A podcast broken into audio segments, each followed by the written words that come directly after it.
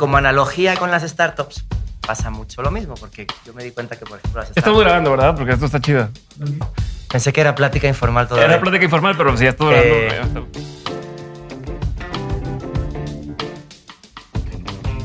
No, y una cosa que me parece muy divertida es que las startups, la verdad, son muy malas haciendo marketing, pero Ujú. creen que son muy buenas. Esta frase de no es un, no es un bug, es un feature, Ajá.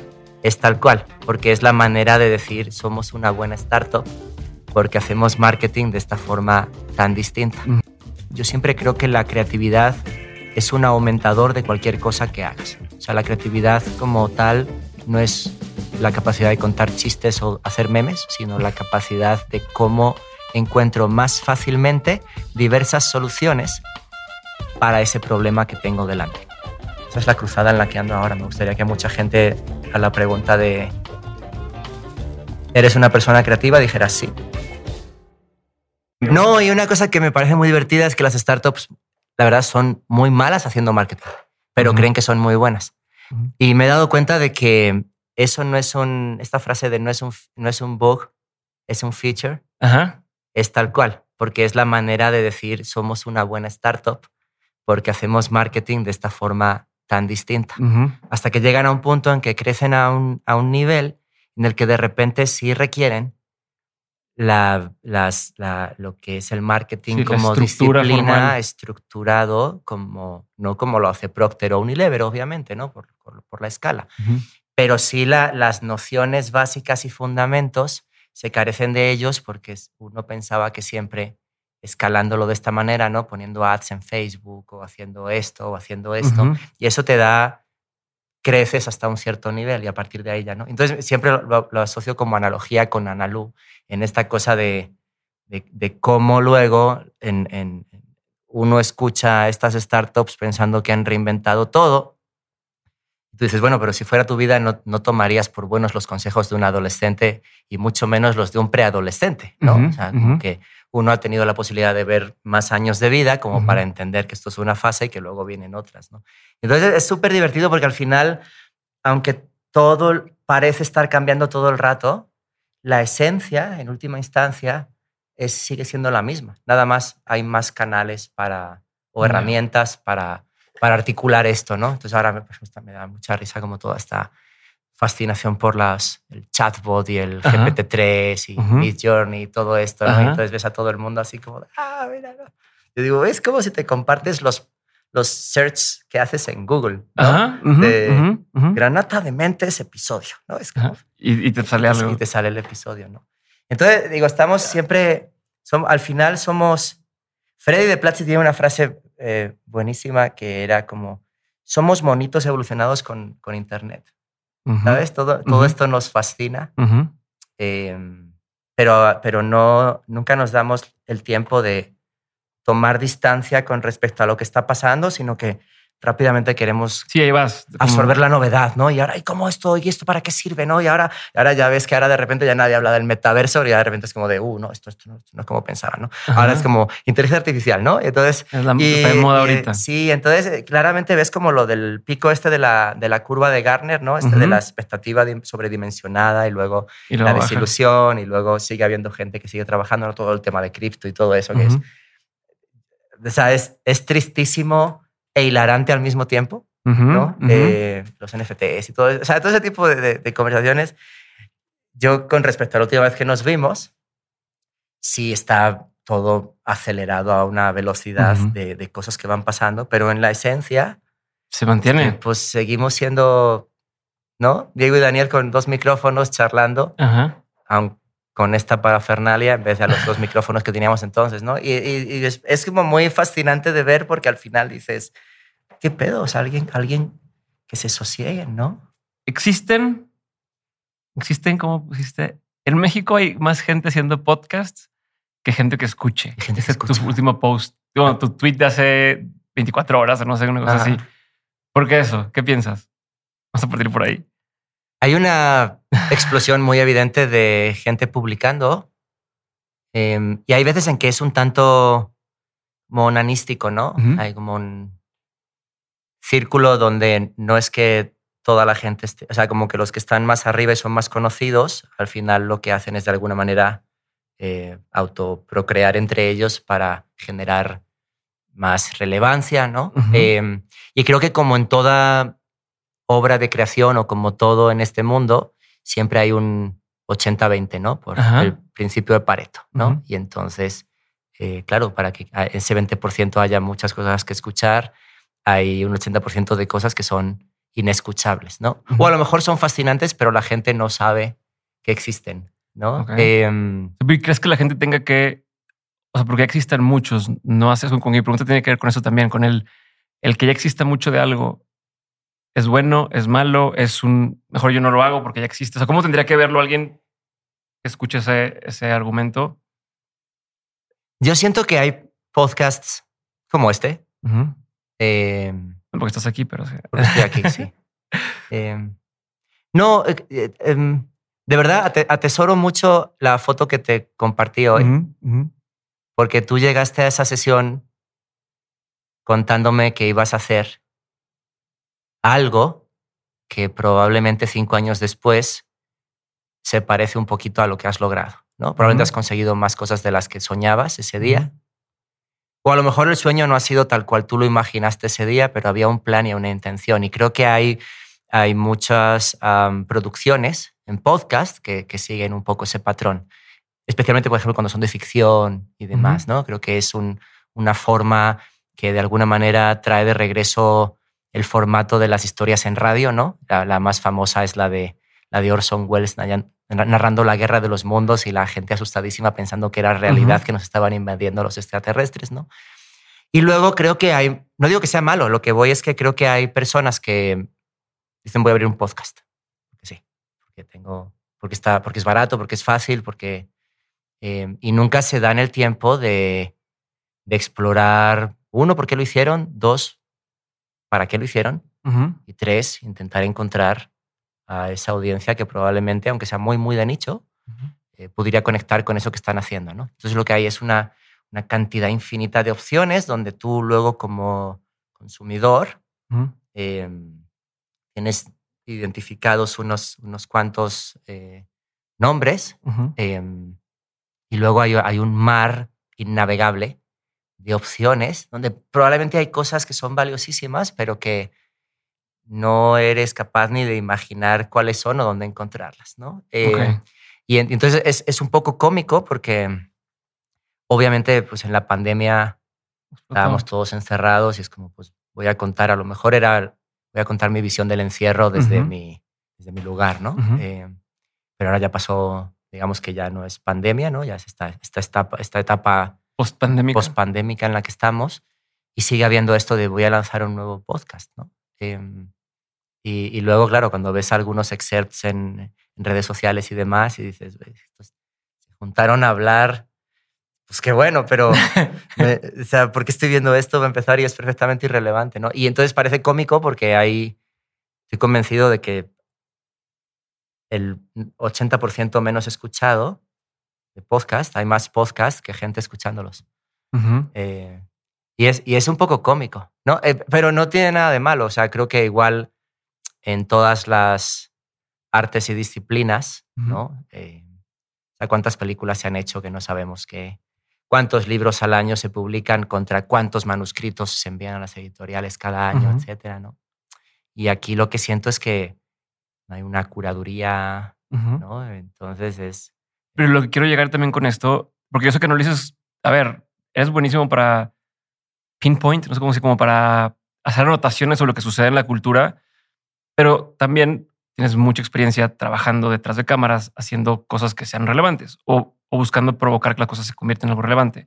Lo que yo quiero intentar ahorita entender desde tu punto de vista es qué separa lo que se, se queda en el 20% contra lo que se queda en el 80%, que más o menos me lo dijiste, pero también pensando en lo que viene con inteligencia artificial, con cosas, o sea, ¿qué va a mantener?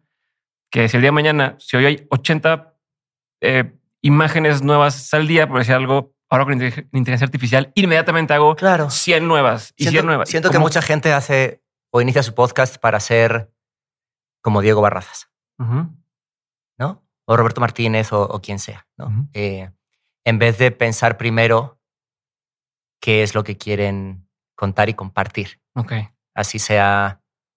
Entonces piensan en el resultado antes de, de pensar en el proceso.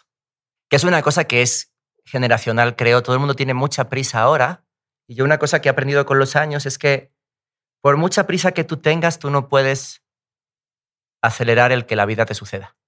O sea, la vida te tiene que suceder y tus experiencias, cuando las tengas y la vida te suceda, así sea un éxito laboral, un viaje que hiciste, un corazón roto, eh, lo que sea, cuando tú las interiorizas, las procesas y las combinas con lo nuevo que te venga sucediendo, es la manera en la que tú desarrollas un criterio, un punto de vista acerca de, muchos temas. ¿no?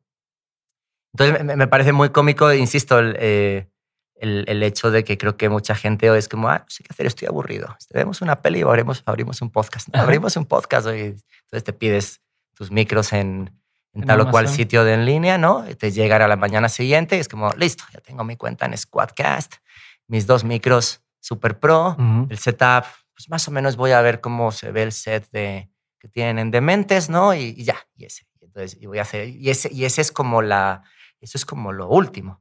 ¿no? O sea, primero es decir, ¿de qué quiero hablar? Quiero hablar de cómics, de los mejores sitios para comer frijoles en la Ciudad de México, quiero hablar de café, ¿no? Eh, y, yo siento que, que, muchas veces eh, nos vamos hacia, lo, hacia la forma sin mm. desarrollar primero el fondo.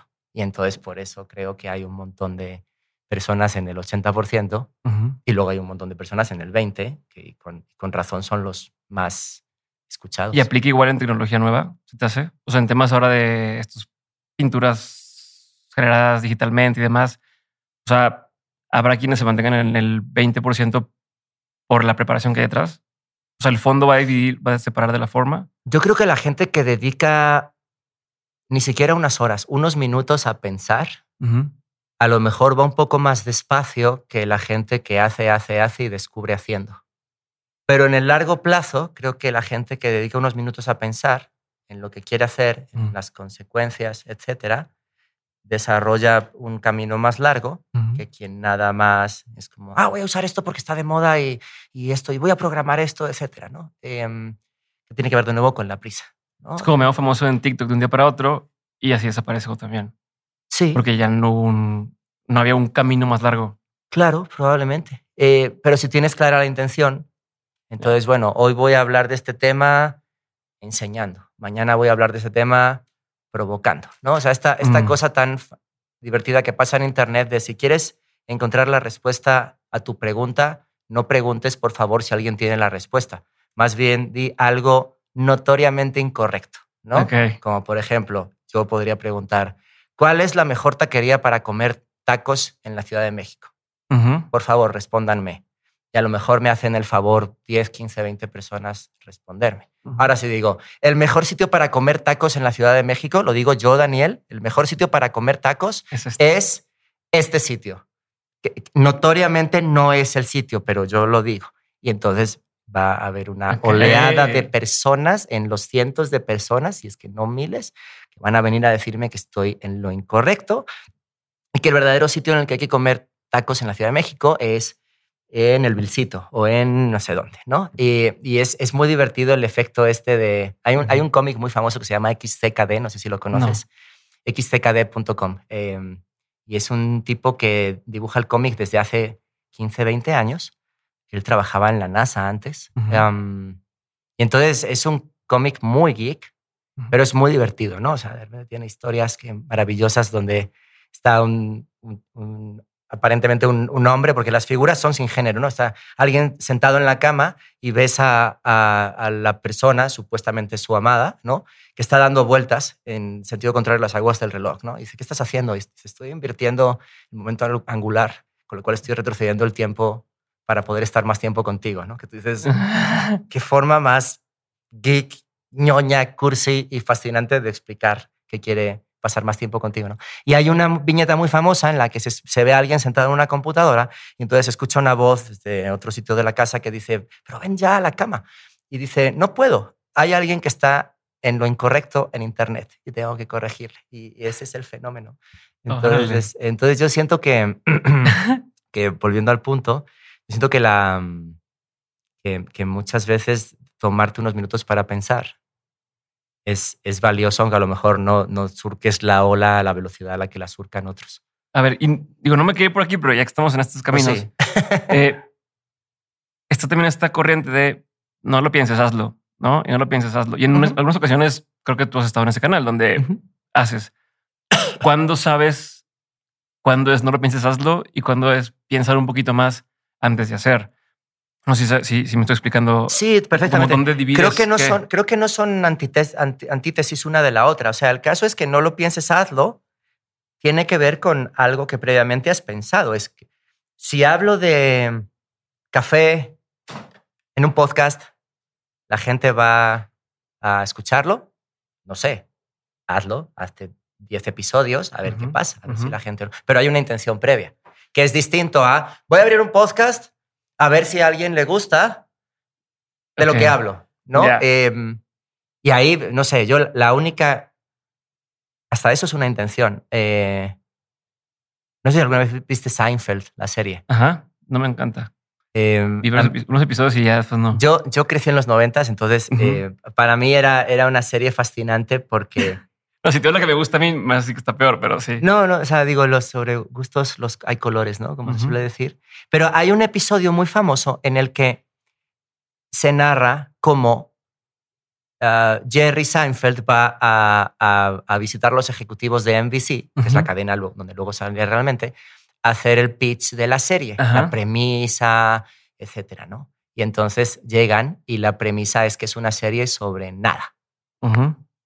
Entonces son cuatro amigos a los que la vida les sucede. Entonces está narrado de forma muy divertida porque claramente con todo en juego, Jerry quiere contar que la serie trata sobre un comediante que no sé qué y su amigo George Constanza, Ajá. ¿no?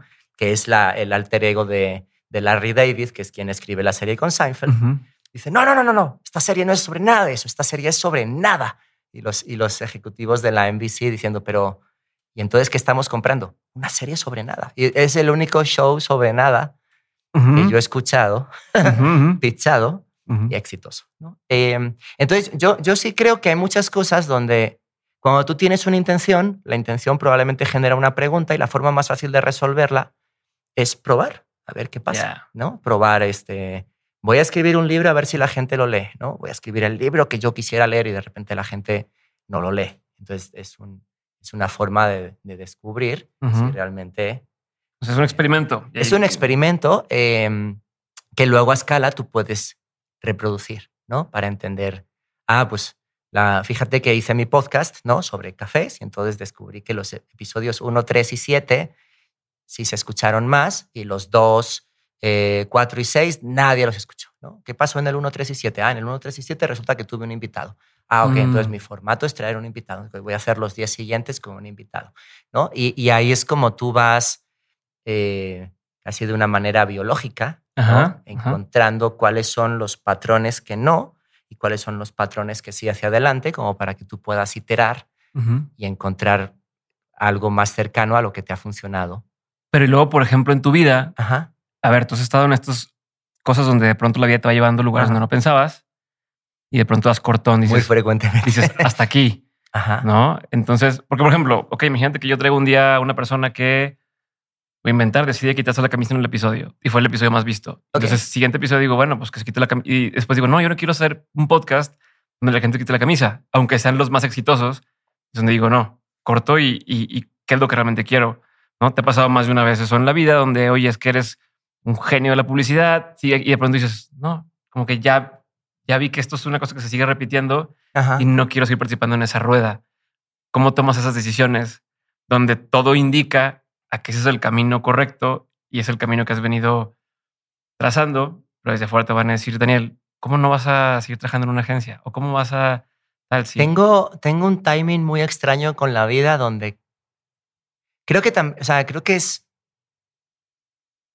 a la vez mágico, pero muy obvio, que creo que cuando uno está completamente entregado a algo emocional e intelectualmente, probablemente nada más ve eso. Mm. Eh, y en el momento en el que se separa de eso un poco, porque a lo mejor no se encuentra bien, porque está buscando otra cosa, por el motivo que sea, de repente lo que antes pasaba de largo, ahora de repente volteas y ah, mira, ¿no? Y, y tengo este timing extraño donde cuando siento que esta, me empiezo como a desconectar de aquello en lo que estoy, siempre surge algo que me capta la atención. Eh, Por eh, ejemplo, también me ha pasado veces que, que claramente no, no me surge nada, ¿no? Y, y eso es un tanto más aterrador, porque uno siempre tiene como la intención de seguir siendo productivo intelectualmente. Pero, por ejemplo, yo, yo, en es- yo este año, em, sí este año me di cuenta de que estaba en un episodio severo de burnout, Ok. eh, pero no lo supe hasta que dejé de trabajar en la compañía en la que estaba, eh, donde pasé tres años súper feliz. Y en el día uno después no podía prestar atención a nada que viniera por los lados, Ya. sino que estaba completamente agotado, exhausto, y lo que quería era dormir. Eh, ¿Y Dante te deja dormir? Dante me deja, ya cada vez me deja dormir más. Sí, sí, ya se porta bien. No, eh, pero a, a lo que voy es que creo que es, es de nuevo la ansiedad de esta época, creo. Ujú. O sea, creo que hay un, hay un, hay un speech de Guillermo del Toro. Bueno, no es un speech, es una sesión que hace con estudiantes en la Universidad de Guadalajara, no sé si te acuerdas, Ujú. o el Teatro de Gollado de Guadalajara. Ujú. Y Estar entonces, eh, y habla de cómo él cree que el tiempo se le acaba, que con 30 años era un fracasado porque no había hecho no sé qué, y de repente dice, y tiene, y la verdad es que tienes un montón de tiempo, o sea, hay un montón de tiempo para hacer un montón de cosas que suceden cuando tienen que pasar o cuando tú estás preparado para provocarlas y que sucedan, ¿no? O sea, esta pregunta tan recurrente que a veces te hacen de, ¿qué le dirías a tu yo de 15 años? Y es como, pues no importa lo que le dijera porque ese tipo no me iba a hacer caso absolutamente en nada y si me hiciera caso en algo, probablemente ya no terminaría siendo yo, sería otra persona. Entonces, a lo que voy también con el no te preguntes, hazlo, es uno también descubre quién es a través de lo que hace y cómo acierta o se equivoca, ¿no? O sea, si tú a lo mejor hubieras dicho hace cinco años, voy a hacer este proyecto que se llama Dementes y después de un año hubieras visto que no iba para ningún sitio, pues a lo mejor tú hubieras tenido que hacer las paces con el hecho de, oye, pues a lo mejor hacer un podcast no es lo mío, o a lo mejor este no es el momento de hacer podcast, ¿no? Eh, pero de repente el hecho de que tú empezaras a ver que la cosa funcionaba en unos términos más o menos acordes a lo que tú habías imaginado, de repente también te, te das endorfina, ¿no? De, Ajá. de- de- de decir... Y son confirmaciones de, de Sí, que la confirmación es la manera más fácil de, de luchar contra el síndrome del impostor, por ejemplo. ¿no? O sea, Ujú. eh, cuando. O sea, yo, yo puedo. Hay situaciones en las que claramente yo también padezco de síndrome del impostor. Y hay otras situaciones que yo digo, qué situación más jodida, pero voy a intentar solucionarla porque creo que si hago esto y esto y esto, o sea, no, no, me, no dudo de mí mismo. Porque, Ok. porque creo que tengo la capacidad en ese área específica de encontrar la solución, ¿no? Ujú. Entonces, el, el hecho de, de tú empezar a hacer algo y descubrir que de repente algo de lo que tú haces empieza a funcionar, no solo hace que eso funcione, sino que también te afirma a ti, Ujú. confirma Ujú. como persona, ¿no? Pero ¿y hasta dónde lo empujas? O sea, a ver, Sí. me queda claro, tú desde muy, muy al principio, o sea, hacías flash, ¿no? Y de pronto te dicen, Pues chingón no, lo que haces, pero- eh, haz libros sobre eso, ¿no? Aparte. Y entonces te meten a hacer libros sobre eso, que hacen las confirmaciones. Y de ahí haces en el 2000 eh, Granata, eh, New Media Design, ¿cómo, cómo se llama la empresa? Eh, haces Granata y te empiezan a, a escoger, bueno, haces este proyecto para, para un, un cliente pequeño y tal. Diez meses después sale en nominado, premiado y demás. Entonces, otra confirmación. Vas a Saltillo, Sí. te dicen, vente, te necesitamos a ti. Y, y así vas con- como con confirmaciones. Pero ¿hasta dónde sabe uno cuándo empujar, dónde no? O sea, o nunca has tenido tú esa necesidad de decir, es que yo siento que va por aquí, pero no me pelan y déjame lo forzo un poco más. Yo creo que siempre se puede forzar más. Ayer estaba leyendo un, un artículo sobre el término gravitas. Gravitas es un término que define tu... ¿cómo, cómo decirlo? En inglés es poise, como tu... Es, es- tener gravitas significa que tú entras a una habitación a hablar de un tema y la gente te escucha. ya, te porque voltean a ver. Porque ¿no? tienes gravitas. Sí, y no tiene que ver con ser un, un mercachifle vendedor de cosas. No es como atractivo con el, con el sentido de atraer. Sí, atención, es, es, ¿no? es esta, es esta sensación que tú inspiras en la gente de que la gente te escucha porque probablemente tu opinión, aunque a lo mejor no sea la solución al problema que está en curso, tu opinión puede ser valiosa para destrabar algo, etc.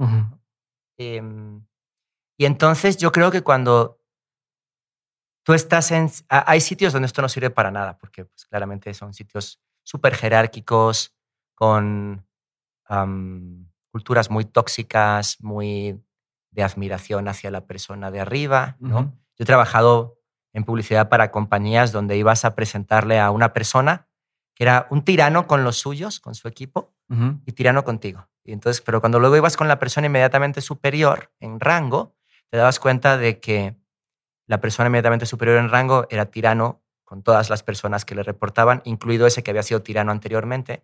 Y así era una especie de cadena alimenticia de, tiranos hasta arriba, donde decías, bueno, pues hubiéramos pasado y hubiéramos empezado por aquí directamente, ¿no? Em, y entonces yo siento que cuando uno tiene una cierta experiencia en un lugar y en una industria, puede desarrollar ese gravitas y puede desde dentro intentar estirar las cosas y empujar cosas. Hay veces en que se puede y hay veces en que no. Y entonces cuando no, a lo mejor uno siente que quizás ese no es el lugar en el que tiene que estar, ¿no? Por ejemplo, un amigo ah, muy cercano, Nico, Nico Nogues, él siempre habla de que a veces es bueno que te despidan. Porque un despido no significa que tu talento o tu trabajo carezca de valía, sino que a lo mejor ese no es el lugar en el que tienes que estar, o a lo mejor no estás en un momento de tu vida en el que puedes ser productivo para ti y para ese lugar. entonces el, no es adecuado. El despido es, es, una especie de, ticket que te levanta, es un reporte que te levantan, ¿no? Como para... Aquí una digo, claro, esto no se puede disociar de lo traumático que es, las inseguridades que te generan, etcétera, ¿no? Pero hay veces en que uno no acusa recibo de incómodo que está en un lugar sin, sin poder cambiar nada, eh, y que al final tiene que ver un poco con la capacidad que uno tiene de, de poder vivir su vida en base a sus decisiones. ¿no? Eh, creo que al final es la, la, última métrica para mí de éxito, no es, es, acertarla o cagarla en base a tus decisiones. Y hay veces en que tú, a lo mejor dentro de una compañía, tú no puedes empujar tanto como quisieras porque sabes que si lo haces a lo mejor eso tiene una consecuencia negativa para ti. Entonces no estás como empujando desde la libertad. Pero cuando tienes ese gravitas, ¿no? esta especie de halo, entonces tú puedes proponer cosas y te van a escuchar, aunque sea para decirte que, es, que no. ¿No? pero no hay una, pero hay una, no hay una consecuencia. Te levantan el teléfono, pues te escuchan. Sí, pero no hay una, no hay una consecuencia, ¿no? Em, entonces, yo, yo creo que todos son, obviamente, ciclos que, que luego, obviamente, en la vida hay veces en las que uno acepta seguir siendo parte de. Mm, por conveniencia. Por conveniencia. Y que es muy legítimo. Y hay veces en las que uno dice, no, no, yo no, no puedo seguir aquí. ¿no? Em, creo que hoy generacionalmente la gente joven es mucho más vocal con respecto a lo que le desagrada que lo que a lo mejor era mi generación, ¿no? y, y, mucho más las generaciones previas a la mía. Pero en general yo siempre creo que hay Creo que nunca nada está en su estado definitivo, en su estado perfecto. Todo es evolucionable, hasta las compañías y sus culturas, ¿no? Y creo que encontrar un lugar en el que tú encajes y, que además te deje ser tú y expresarte como tú, creo que eso es algo muy valioso hoy. Pero ¿cómo logra alguien? A ver, y... O sea, te digo, originalmente quería empezar a hablar de ti, sobre ti, pero esto que me estás diciendo es, es valiosísimo y creo que también tiene que ver con tu experiencia. Pero ¿cómo, ¿Cómo hace alguien para conseguir esos puestos donde la, gente lo quiere por quien? O sea, estoy seguro que nunca te han pedido un título, que nunca te han dicho, este, a ver, ¿qué certificación tienes? Es, te has ido ganando a tu reputación, ¿cómo se te precede? Has logrado hacer eso eh, de distintas formas, eh, pero quisiera entender cómo hace alguien para hacer eso. O sea, tú eres alguien que hizo el building public antes de que fuera como algo popular, ¿no? Tienes estos blogs desde siempre. Este, el de Merman, el de Gorritos y Bonitos, el de. O sea, has estado documentando tu vida desde siempre. No sé si sabiendo lo que podía eso significar o no, pero tomando eso como aprendizaje y el que nunca hayas tenido que, a cierto punto, rogar por un puesto, ¿cómo hace alguien para llegar a ese punto? en cualquier industria. O sea, ¿cómo alguien pudiera hacer lo que tú hiciste para poder tener esa libertad de decir, tengo gravitas, quiero entrar y que me pelen? Sí, es una, es una confluencia de factores donde la suerte es uno de ellos, muy mm. evidente. Eh, el mérito solo no sirve. Hay una serie de circunstancias que te colocan en esa posición de que por lo menos la puerta se te abra. Luego el talento a lo mejor te hace cruzarla, ¿no? Em, pero en, mi caso, yo inicié mi carrera en los albores de la web. Eh, no había tanta gente haciendo lo que yo hacía en aquella época en castellano. Eh, cuando Internet inicia, digamos que uno encuentra que tiene dos países, ¿no? Está el país del que tiene el pasaporte y luego hay un país que se llama Internet, donde hay un montón de gente que tiene intereses comunes a los tuyos, aunque estén en Londres, en Lima, en Ciudad de México, en Colombia, ¿no? Em, y de alguna manera Internet lo que hizo fue vincular a esas personas que estaban antes aisladas en torno a un interés común. Y siempre en cualquier industria está al borde de ser famosa, ¿no? O sea, lo más, lo más nichoso posible siempre está a lo mejor a una nota de prensa de que un periodista vea que eso es interesante y, lo publique y de repente se vuelva noticioso por el motivo que sea, ¿no? O que salga una serie de televisión o ese tipo de cosas. Em, y entonces a mí una cosa que siempre me gustó mucho y que he seguido haciendo hasta hoy es, en cierta forma, compartir mi proceso. ¿no? De decir, este, hice esto, que a lo mejor te parece fascinante, que lo puedas hacer en tu computadora, y aquí te dejo cómo lo hice. Y no porque yo me inventara eso, sino eso es como la razón de ser del software libre, la forma en la que, por ejemplo, existía Linux y todo esto, ¿no? De cómo frente a emporios cerrados como Microsoft, había un montón de gente que se compartía código, ¿no? Era una época en la que todo esto era nuevo para todo el mundo. Eh, y claramente era más nuevo todavía para España, ¿no? Eh, que era donde yo vivía y donde para cuando, yo pienso mucho en esto, ¿no? Para cuando yo inicié haciendo multimedia y sitios web y eso, Amazon ya llevaba tres años vendiendo libros. O sea que siempre llevamos un desfase con respecto a Estados Unidos de años que en, si haces como el efecto compuesto de esto multiplicado ahora, ¿no? Eh, claramente te das cuenta de la diferencia que hay entre las compañías que están Creo que fue una de las primeras veces que escuché ese concepto fue, fue de ti justamente, donde hablabas de que existe esta frase, ¿no? Que el futuro ya está, pero está distribuido de forma no equitativa. Está distribuido de forma desigual, sí. Pero eso, verdad, es una frase de William Gibson. Ajá, pero escuché, yo la escuché de ti. Sí, eh, y es cierto, o sea, el, el, futuro no es algo inexorable que sucede igual en todos los lugares. Si quieren saber más sobre esto, vayan al episodio 7 de Mentes. Pero... Em, pero eso a mí me cambió la forma de entender todo. Sí, porque te das cuenta de que no... Te das cuenta de que hay realidades alternativas a la tuya que existen, que no importa si las aceptas o no, existen y son legítimas y son valiosas porque en ellas vive gente que tienen sueños y aspiraciones. Entonces tú vives en tu eh, sueño de trabajador remoto yéndote a un Airbnb, a todas las capitales del mundo, pero hay lugares donde esto es absolutamente desconocido y donde la gente tiene que irse a un cibercafé para conectarse a Internet o tiene que ir a, una tienda a recargar su teléfono, aunque a ti te parezca una molestia que delante tuyo alguien que tenga que estar así. ¿no? Entonces, eh, claramente yo, yo ahí surfeé una ola que estaba en curso y donde, donde además pues tuve la oportunidad de ser publicado, porque cuando uno empieza a hacer cosas y algo se está construyendo, entonces, pues cuando alguien quiere construir sobre eso mismo, acude primero a las personas que a lo mejor están haciendo un ruidito mínimo, ¿no? Em, y a mí me pasó eso, y fue una, una coincidencia de factores, y cuando tú haces cosas genuinamente y las compartes de forma genuina, a veces te llevas decepciones, pero las más de las veces lo que va a pasarte es que conozcas a gente que genuinamente también es buena persona y que te abra puertas que tú no sabías que existían, como para mí es el hecho de haber terminado viviendo y trabajando en Saltillo, que es una ciudad en el norte de México, ¿no? Donde, aunque suene muy extravagante, pero es una ciudad desde la que en la agencia en la que yo trabajaba en aquel entonces, que era Grupo W, este, pues hicimos cosas increíbles que nos llevaron a ser la cuarta agencia más premiada del mundo, un año determinado, ¿no?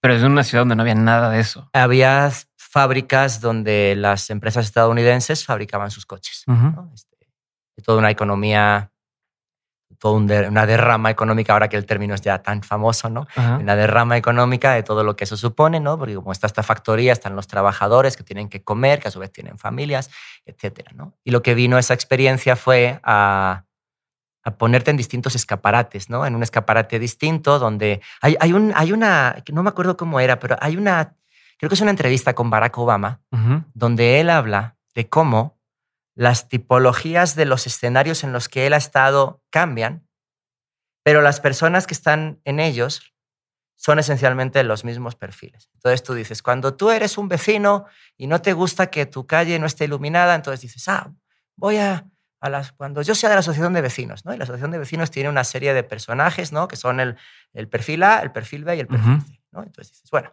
pero no lo arregles. Bueno, entonces tengo que ser alcalde de la ciudad. Cuando yo sea alcalde de la ciudad voy a lograr. Entonces llegas a ser alcalde de la ciudad y entonces estás en el escenario como alcalde y ahí las personas que te rodean son perfil A, B y C. Bueno, pero cuando, cuando yo sea gobernador de un estado y en lo, que- lo que habla es que al final está en una cumbre de la ONU o de la OTAN, no me acuerdo qué era, y te das cuenta que los perfiles de las personas son exactamente los mismos, perfil A, perfil B y perfil C. Y entonces lo, lo que, lo que hace el que tú seas generoso al, al hacer y al compartir es que te conecta con personas que potencialmente a lo mejor te, ponen, te pueden poner en escaparates más grandes, que eso es una de las cosas que a mí también me sucedió. Eh, porque lo que me ha sucedido a mí es que en, en cada etapa laboral o profesional o personal, porque todo está mezclado en la que yo he estado, cuando llegas al siguiente lugar, lo que se se me han abierto son puertas que yo desconocía. Entonces, por ejemplo, a mí estar en Grupo W lo que me ofreció fue la oportunidad de encontrar una puerta lateral Ajá. ¿no?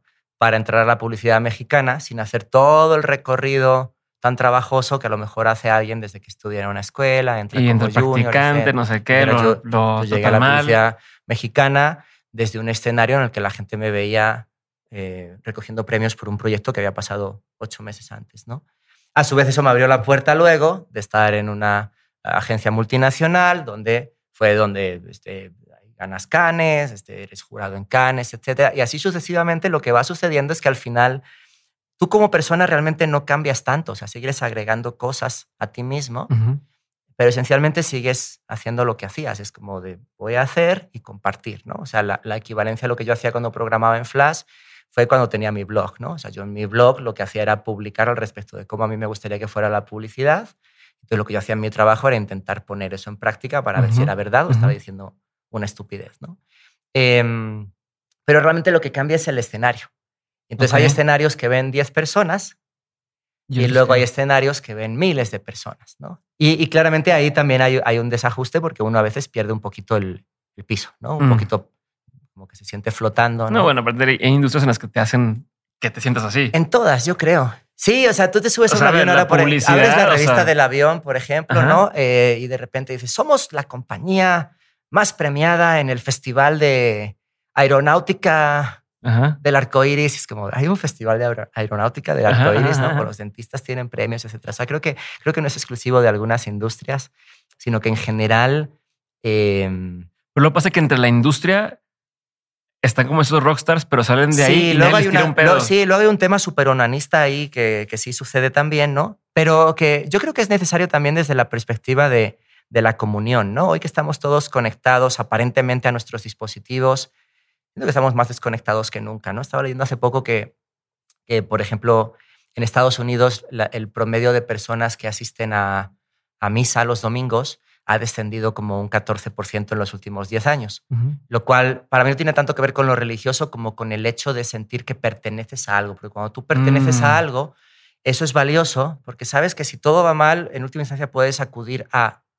Mientras que si estás solo y no tienes a quién acudir, pues a lo mejor tu solución es irte a un Walmart a comprar un fusil y de repente hacer una de estas desgracias que luego salen en las noticias, ¿no? Entonces, el hecho de pertenecer a algo creo que es necesario, creo que es positivo, aunque luego claramente en todos los grupos haya como esta disparidad donde están los, los top, ¿no? O las top y, y los que no lo son, ¿no? Eh, que al final es como muchas veces percepción de quienes están o hemos estado abajo, Ujú. porque luego tú vas y hablas con estas personas y son perfectamente ac- accesibles, Sí. pero tú, tú los ves por el personaje que crees que son Mm. y no por las personas que son, que es una cosa que, por ejemplo, a mí me ha pasado también mucho de, de involuntariamente he tenido acceso a personas donde he conocido a la persona y no al personaje. Y entonces Ajá. he tenido una charla con ellos que no ha sido asimétrica. Por de- ejemplo.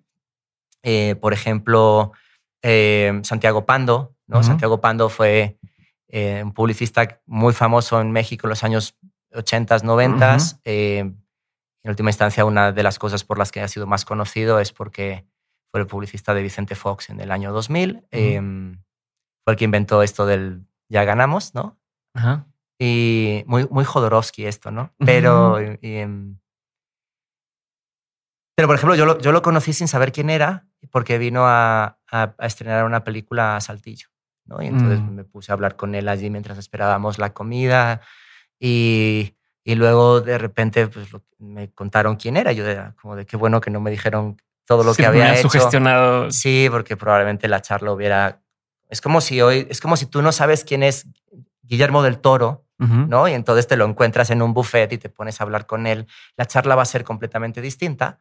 Así llega Guillermo del Toro y, y tú lo estás viendo en una palestra, ¿no? Así, porque es una persona con mucho que admirarle, ¿no? Eh, no habiendo esa simetría, entonces tú conoces a la persona y entonces es, es muy interesante porque luego te das cuenta de eso, de, la separación entre la persona y el personaje, que es algo que le pasa, por ejemplo, a la gente que se dedica a la actuación, ¿no? Eh, como las personas que van, eh, se cruzan contigo en el, en el súper, ¿no? Piensan que esta persona es el personaje, Ah, sí. no la persona, ¿no? Si eres el Eh, villano, es de que Ajá, chinga tu sí, madre. entonces sí. ha de ser una mala persona, ¿no? Ajá. Em, eso creo que pasa en todas las industrias. como Uno se forma su opinión sobre estos personajes, obviando un poco la persona que son.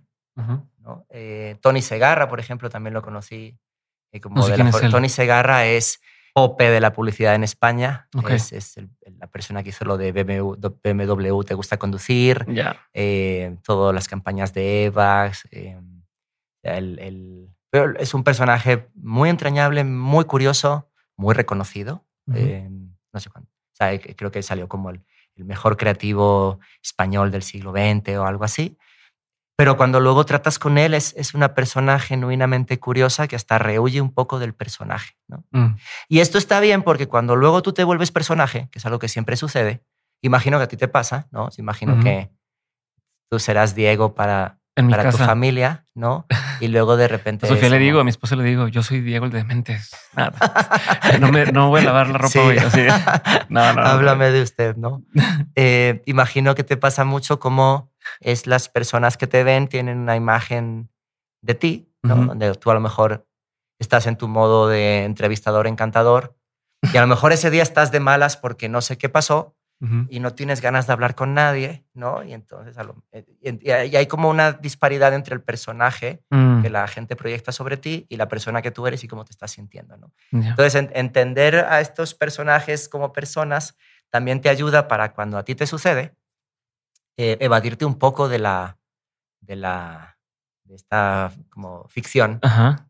que sobre ti se construye. ¿no? O sea, a mí lo que me gusta mucho, por ejemplo, es, es dejar de ser quien soy cada cuatro o cinco años. No, lo- no lo hago voluntariamente, pero al final lo que sucede es que tengo, hay muchos Danieles, no es como un multiverso. Daniel Verso, ¿no? Este, donde lo que sí hago es no reemplazo lo que soy por algo nuevo, sino que construyo lo nuevo sobre lo que era antes. Sí, como es como plataforma para lo que Ajá, sigue, lo que sigue, lo que sigue. Exacto, ¿no? Que hoy, por ejemplo, estás dirigiendo eh, la maestría de innovación en centro Ujú. y ahí mi duda tiene que ver con. Ahorita ya me dijiste varias veces donde te brincabas o hackeas el sistema, ¿no? No empezabas en el orden que debería de ir- Ajá. irse, ¿no? De oye, pues estudié publicidad y entonces entré como junior y de ahí trabajé cuatro años hasta que me dieron la oportunidad de hacer algo más y tal, ¿no? Pero luego estás en estas eh, plataformas o como Platzi en su momento, donde estás educando a la gente eh, o sea, te educar a la gente como, como que este orden para seguir ese caminito que tú no seguiste y que muchos no siguieron. Antes de hablar contigo, grabé un episodio con mi Hangos y él justo entró a la industria de la música y la industria de la moda sin saber nada de lo que estaba haciendo, ¿no? O sea, sin hacer moda, eh, se diseñó su ropa sin saber diseñar técnicamente, pidió que se le hicieran, le gustó a alguien y luego dijo, "Ay, oye, pues me puedes hacer a mí también, pues te la hacemos y terminó hasta adentro, ¿no? ¿Cómo es, cómo funciona o cuál es el consejo ahí? O, o sea, no, no, no digo que sea hipócrita, pero al mismo tiempo es ¿cuál es la postura? ¿Cómo lo ves de atrás? ¿Por qué estudiar algo para llegar a un camino donde al parecer mucha gente no sigue ese camino y son los que les va bien? Eh, es una gran pregunta con muchas aristas. No sabía la historia de Mijangos, pero qué divertido. Creo que estamos una, en una etapa donde hay mucha abundancia. Y a lo mejor la etapa en la que yo empecé o la etapa en la que Mijangos hizo esto era una etapa de más escasez creativa, donde el que alguien llegara con una idea aparentemente fuera de lugar para 80 personas, para una era revolucionaria. Creo que eso es mucho más difícil que suceda hoy, porque hay tanto de todo y todo es legítimo en cierta forma, ¿no? O sea, uno tiene derecho a elegir cómo se viste, cómo se peina, qué se considera, ¿no? Todas estas conversaciones que van desde lo aparentemente estético hasta lo, hasta lo eh, existencial. Em, y yo creo que algo que hoy la manera de navegar la abundancia es, es la, la, curaduría, la orientación. Eh, esto no exime a alguien de la labor que tiene que hacer para adquirir todas esas habilidades. Y además dejar que le pase la vida para complementarla con experiencias. Que es algo que mucha gente obvia, pero que si lo piensas desde una perspectiva eh, como persona, es necesario, ¿no? O sea, siempre pongo el ejemplo de, no es lo mismo googlear, me han roto el corazón, que sentir que te han roto el corazón. Son dos cosas mm. completamente distintas. Eh, si no tuvimos aprender a dar un beso por técnica, o sea, ¿cómo se da un beso? sí, Hay, hasta coaching de eso hoy. Eso es, eso es, una cosa tremenda. Em, y, y, entonces algo que yo creo que, que es necesario hoy es compartir no la mm, fórmula mágica, porque no existe, sino dar algún tipo de orientación al respecto de qué puntos tú puedes conectar que a ti te sirvieron desde la experiencia. ¿no? no tanto además para que alguien lo replique, sino para dar a conocer la idea de que tú también puedes conectar tus puntos. ¿No? necesariamente en la forma en la que tú conectaste los tuyos o yo conecté los míos, sino de si tú estimulas tu cerebro para estar dispuesto a aceptar la incertidumbre como una moneda molesta pero necesaria, mm. en algún punto tendrás los puntos que conectar para crear hacia adelante. Sí, de materia prima. Eh, y entonces hay, dos tipos de habilidades ahí. Hay unas que son las habilidades más inmediatas y más accionables. Y luego están las habilidades que tienen que ver con más lo que tiene que ver el pensamiento crítico, ¿no? Eh, el sentido de del todo, ¿no? De decir, eh, todas estas habilidades que adquiero las voy a utilizar porque tengo una intención que... ¿no? Es como Gestalt, donde ya ves una imagen. Sí, entonces creo que tienes que tener ambas cosas, ¿no? Em, entonces, desde esa perspectiva, por ejemplo, lo que estoy haciendo ahora en, esta maestría en, centro es, es, interesante porque es justo la antítesis de lo que hacía antes en Platzi, pero no es un reemplazo ni de la otra, o sea, más bien es como que me fui al extremo opuesto de entender la, la, educación, ¿no? Donde, donde en, en una eh, compañía donde se hacen cursos en línea, lo que pretendes es generar oportunidades lo más rápido posible para personas para que empiecen y luego se vayan desarrollando. Y lo que creo que el extremo opuesto hace es recablearte el cerebro de alguna manera. ya tengo habilidades, ya tengo cosas, pero ahora es... De cómo conectas esas habilidades en pos de solucionar un problema que creo que es problema, primero porque lo he observado, luego porque lo he investigado, tercero porque tengo ahora la capacidad de plantear una solución innovadora, ¿no? no necesariamente tecnológica, pero sí innovadora, que desemboca en un modelo de negocio. Eh, entonces, creo que, creo que es complementario y responde a lo mejor a distintos ciclos en, en, la vida.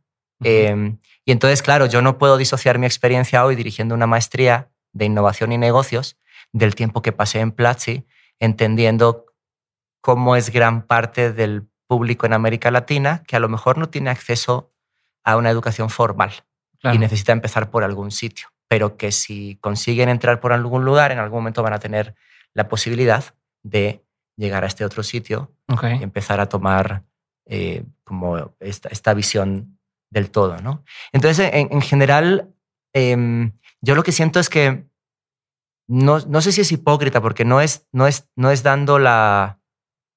No estás vendiendo una fórmula Ujú. en ninguno de los dos casos. Lo que estás es dando herramientas a la gente para que con su esfuerzo Ujú. y su talento puedan crearse un futuro que eventualmente esperas que sea mejor que el que a ti te llevó a este momento, ¿no? Ok.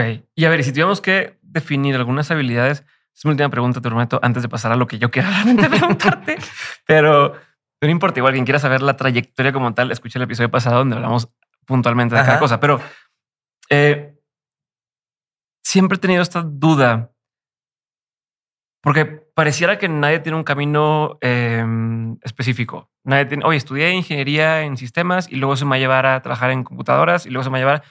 Son, o sea, sí existe gente que lo hace así. Sí, existe. Lo que pasa es que hay más opciones para llegar a esos lugares ahora, que creo que es lo valioso. Y, y justo con esto en mente, donde hay muchas formas de llegar y también muchas posibilidades que igual, a ver, cuando yo estudié no existía la posibilidad de decir voy a hacer un podcast. No, no lo tenía en el radar.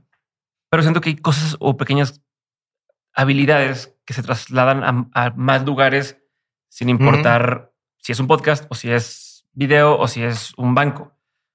En tu caso, ¿cuáles, ¿cuáles ves que serían algunas de esas habilidades que independientemente si empiezan por la parte de ahorita que hablamos en este de, de, eh, habilidades técnicas o la parte de mindset o el decir, o sea, qué cosas tendría que yo desarrollar que sí o sí me van a servir en cualquier lugar donde acabe. Pensándolo, imagínate que tienes a alguien que dice, estoy empezando, estoy en carrera, no estoy en universidad o estoy en preparatoria. Y sí, voy a estudiar una cosa en particular, pero yo sé que probablemente no voy a terminar dedicándome 100% a eso. ¿Qué otras habilidades tendrías que desarrollar eh, para que independientemente de donde acabes, eh, digas, ok, no, no llegué con las bolsas vacías, llegué con Claro.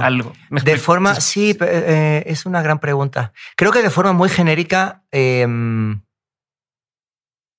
saber identificar problemas y saber descomponerlos en otros problemas, que eso es una habilidad, por ejemplo, que te da el estudiar programación. O sea, el estudiar programación no necesariamente, de nuevo, no necesariamente tiene que ver únicamente con lo que construyes, sino con cómo tu cerebro se acostumbra a lidiar con determinadas eh, situaciones que para alguien que no haya estudiado programación puede ser avasallantes, eh, pero que tú a lo mejor puedes entender, ok, esto está pasando por estas tres cosas que, y descomponer ese problema en otros problemas más pequeños, a lo mejor los hace más manejables, ¿no?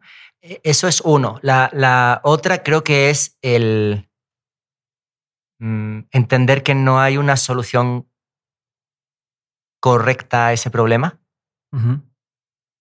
O sea, si es un problema de matemáticas, sí, claro, la solución es única, pero en general los problemas de los que hablamos, Sociales, este, de software, etcétera, no hay, no hay, una, no hay una opción única de resolver. Hay, hay varias opciones. Unas son mejores que otras, unas son más eficientes que otras, etcétera, ¿no? Entonces, eh, saber, saber, en- saber ver los problemas, ¿no? Y con eso eh, saber desglosarlos en problemas más pequeños, eh, entender que hay múltiples soluciones para cada uno de esos problemas. eh, y luego, más allá del, del skill que uno tenga, yo siempre creo que la creatividad es un aumentador de cualquier cosa que hagas. O sea, la creatividad como tal no es la capacidad de contar chistes o hacer memes, sino la capacidad de cómo encuentro más fácilmente diversas soluciones para ese problema que tengo delante, que he conseguido descomponer en otros más pequeños. ¿no? Eh, y es algo que se agrega, no es algo que reemplaza lo que eres, sino que es algo que se agrega. Entonces, ¿puede un dentista ser creativo? Sí. ¿Puede una arquitecta ser creativa? Evidentemente. Ujú. Eh, eh, puede ser un piloto de avión eh, creativo. Y me refiero por creativo no que invente cosas, sino encontrar soluciones rápidas y variadas en momentos de incertidumbre. Ok. Y eso supone tener un dominio de la materia como para poder improvisar en situaciones que no estaban en el manual, ¿no? De, este, perdí una rueda, este, ahí perforé una encía, em, tengo que hacer una campaña, o sea, hay, hay de diversa índole, ¿no? Em, y en general la creatividad es algo que la gente muchas veces la desdeña, como algo que tiene que ver con Sí, la ya no soy estética creativo, no soy creativo. em, y la gente lo desdeña como algo que tiene que ver con, con el arte, ¿no? Y con lo estético y con que algo se vea bonito, en vez de como un aumentativo de aquello que tú tienes. Así sea el packaging de unos espagueti hasta la forma en la que resuelves situaciones inesperadas en tu trabajo. ¿no?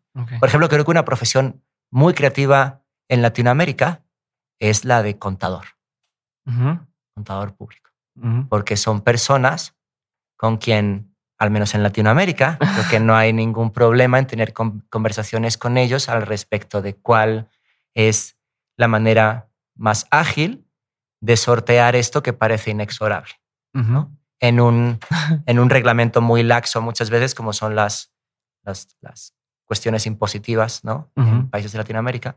Cuando luego llegas a Estados Unidos, las únicas per- personas que pueden maniobrar en esos niveles son eh, las compañías que pueden pagar a muchos abogados. ¿no? Por ejemplo, el Código Fiscal en Estados Unidos hace 40 años tenía eh, 400 páginas y ahora tiene 4 millones. Y claramente ahí lo que hay es un montón de exenciones y cosas que compañías muy grandes y, po- y poderosas han conseguido que se instauren como ley y como exenciones para que ellos puedan operar y seguir incrementando su riqueza. Eh, entonces, eh, me parece que la creatividad es un factor fundamental que yo siempre la, la, la- hago el, como la, la descompongo en, en varios factores, ¿no? Creo que uno es tener la capacidad de siempre ser curioso o curiosa, la capacidad de poder contar historias. Eh, y insisto, aquí hay mucho cliché, ¿no? Porque muchas veces la gente piensa que las historias las cuentan quienes escriben guiones de películas, pero si lo piensas, la realidad que habitamos Ujú. nos la compartimos a través de historias, Claro. ¿no? Eh, Se me quedó la tarjeta en el banco y tuve que entrar y, y y le conté una historia al del banco de que la tarjeta la necesitaba porque tenía que ir a pagar no sé qué, y entonces era súper urgente. A lo mejor es mentira, pero de repente te surge una capacidad para contar historias en momento de emergencia, ¿no? Ujú. Entonces, saber contar historias es relevante. Entender la tecnología a un nivel no granular, pero sí entender los grandes bloques ¿no? De, de qué es cada cosa. Eh, tecnologías de la información no es lo mismo que nanotecnología, ni es biotecnología, ¿no? Y tener como claras esas nociones hace que uno se alarme menos cuando lee titulares sensacionalistas escritos con la intención de alarmar, ¿no? Ajá. Y por último, creo que es muy importante tener un cierto apego a la noción de diversidad, Ok. de lo que te comentaba antes, ¿no? Entender que hay versiones del mundo que no son las que yo vivo, pero que también son valiosas, porque en ellas viven personas como tú y como yo, que también quieren hacer realidad sus sueños, ¿no? Entonces, es, eso creo que es como la, el, el- el esqueleto, ¿no? De cómo alguien puede desarrollar una serie de habilidades en paralelo a las técnicas que estás adquiriendo.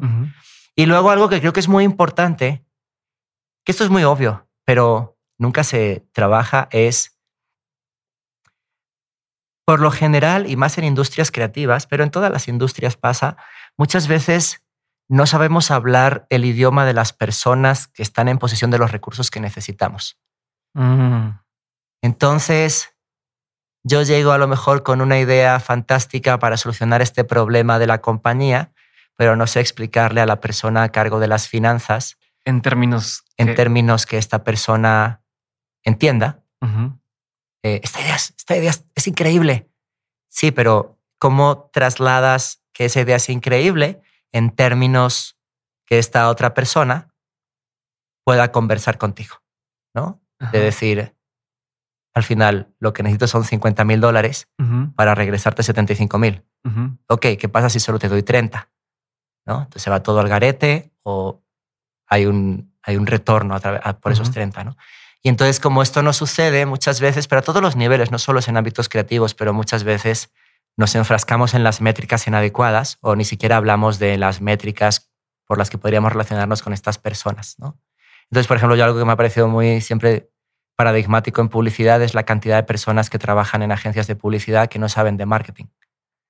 Entonces llegan a vender su idea a su cliente de marketing, para quien esa campaña a lo mejor está en los últimos lugares de su lista de prioridades o en los primeros lugares de su lista de no prioridades. Y, y tiene otras preocupaciones aparte de tu idea, ¿no? Entonces, donde tú no ¿Te sabes... acuerdas alguna vez que pasó algo así? Sí, muchas Por veces. ejemplo. em, es complicado cuantificar cómo va a funcionar algo nuevo, porque es nuevo. Ajá. Pero al menos debieras tener la intención de poder cuantificar qué es lo que pretendes Ajá. En términos numéricos, ¿no? Y qué supone eso en, en un, en un retorno, ¿no? Eh, y yo he estado presente en muchas sesiones donde he sido yo quien ha presentado o han presentado otros, donde hay al final una discordancia entre los lenguajes que se están hablando, Ok. ¿no? De decir, esta es una idea increíble por esto. Es como, sí, pero ¿cuánto cuesta? ¿O qué recursos necesita? ¿O en cuánto tiempo va a estar? O si no tienes toda la información completa de hacia dónde quiere llegar esa empresa después, Ajá. igual tú estás haciendo algo Sí. que, que no va en línea con. Y, y esto creo que se ha agravado porque anteriormente creo que mm, en las compañías creativas las personas a cargo eran creativos que por la fuerza de tener que llevar a- adelante un negocio tenían que hablar el idioma del negocio con y por eso muchas compañías creativas eran socias estratégicas de las marcas para las que trabajaban Mm. en el ámbito publicitario, por ejemplo.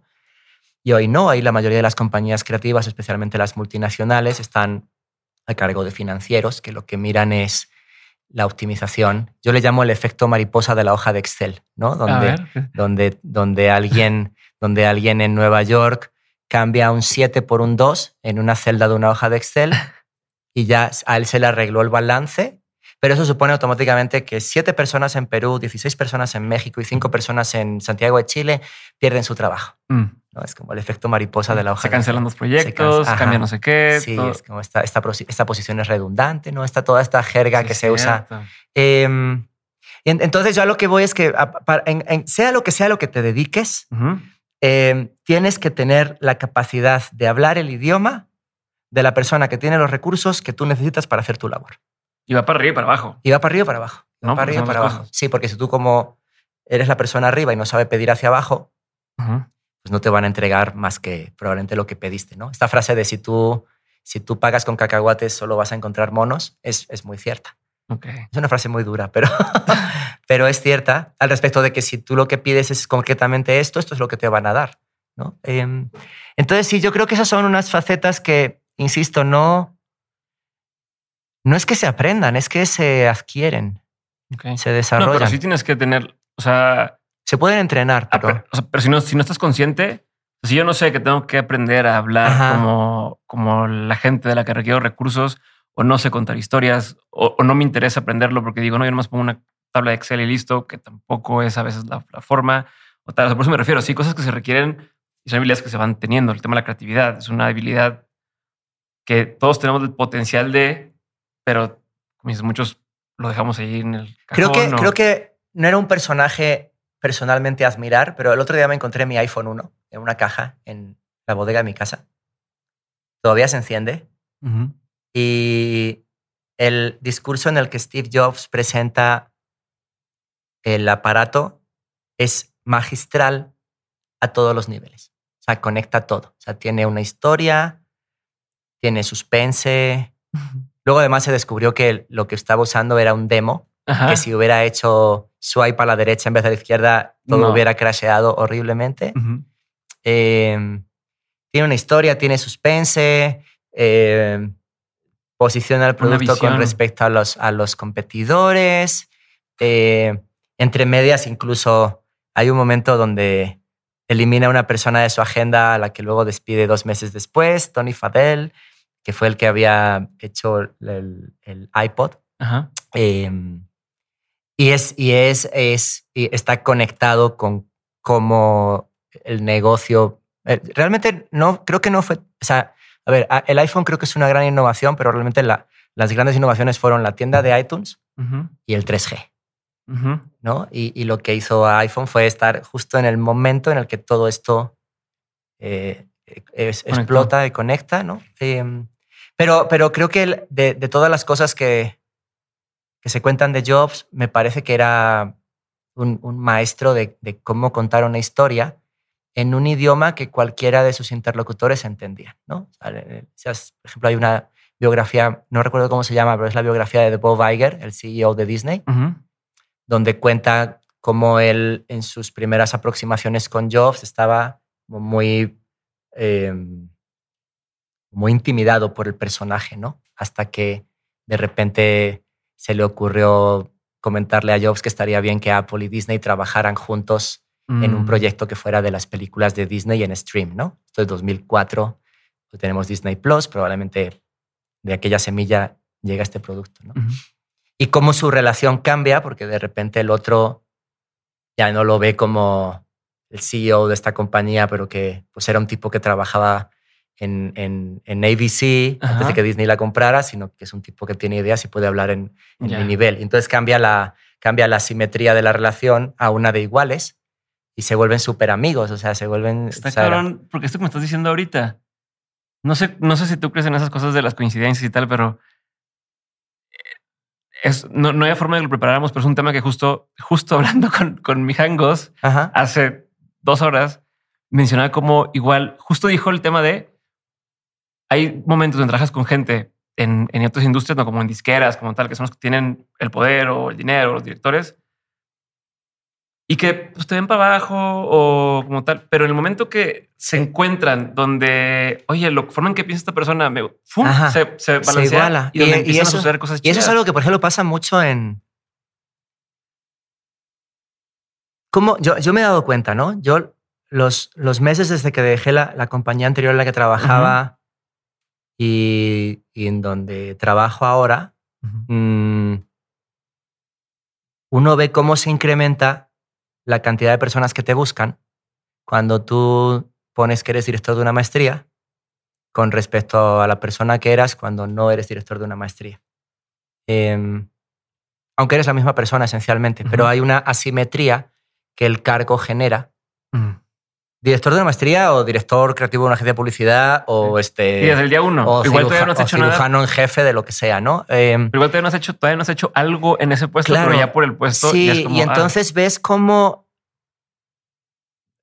como todo lo que he dicho antes, como muy resumido, creo que algo que hay que intentar procurar es generar algún tipo de asimetría con respecto a la gente que te escucha o te lee y capitalizarla. Por eso, por ejemplo, quienes trabajan en el ejemplo típico de persona que ha trabajado en startups, ¿no? Y ya no trabaja en startup, entonces de repente en su perfil es ex Rappi, ex Uber, Ajá. ex Google, y es como, tú tienes más exes que yo en la vida, ¿no? Em, pero entiendo que se hace porque cuando tú pones que eres ex Rappi, aún así unos fueras... calificativos. O sea, hay unos- Es, es- eso genera una asimetría con respecto a alguien que no lo es, pero que sabe lo que es Rappi, ¿no? Y entonces dice, ah, pues esta persona trabajaba en Rappi. No sé qué hacía en Rappi, pero trabajaba no sé en por Rappi. qué dejó de trabajar ahí. No sé por qué a lo de mejor trabajar porque no valía madre y lo corrieron. Claro, pero- entonces ah, eh, esa, esa asimetría es importante, ¿no? Eh, que es un tema que se confunde mucho con lo de la marca personal, ¿no? Ves que Ok. hoy hay gente que...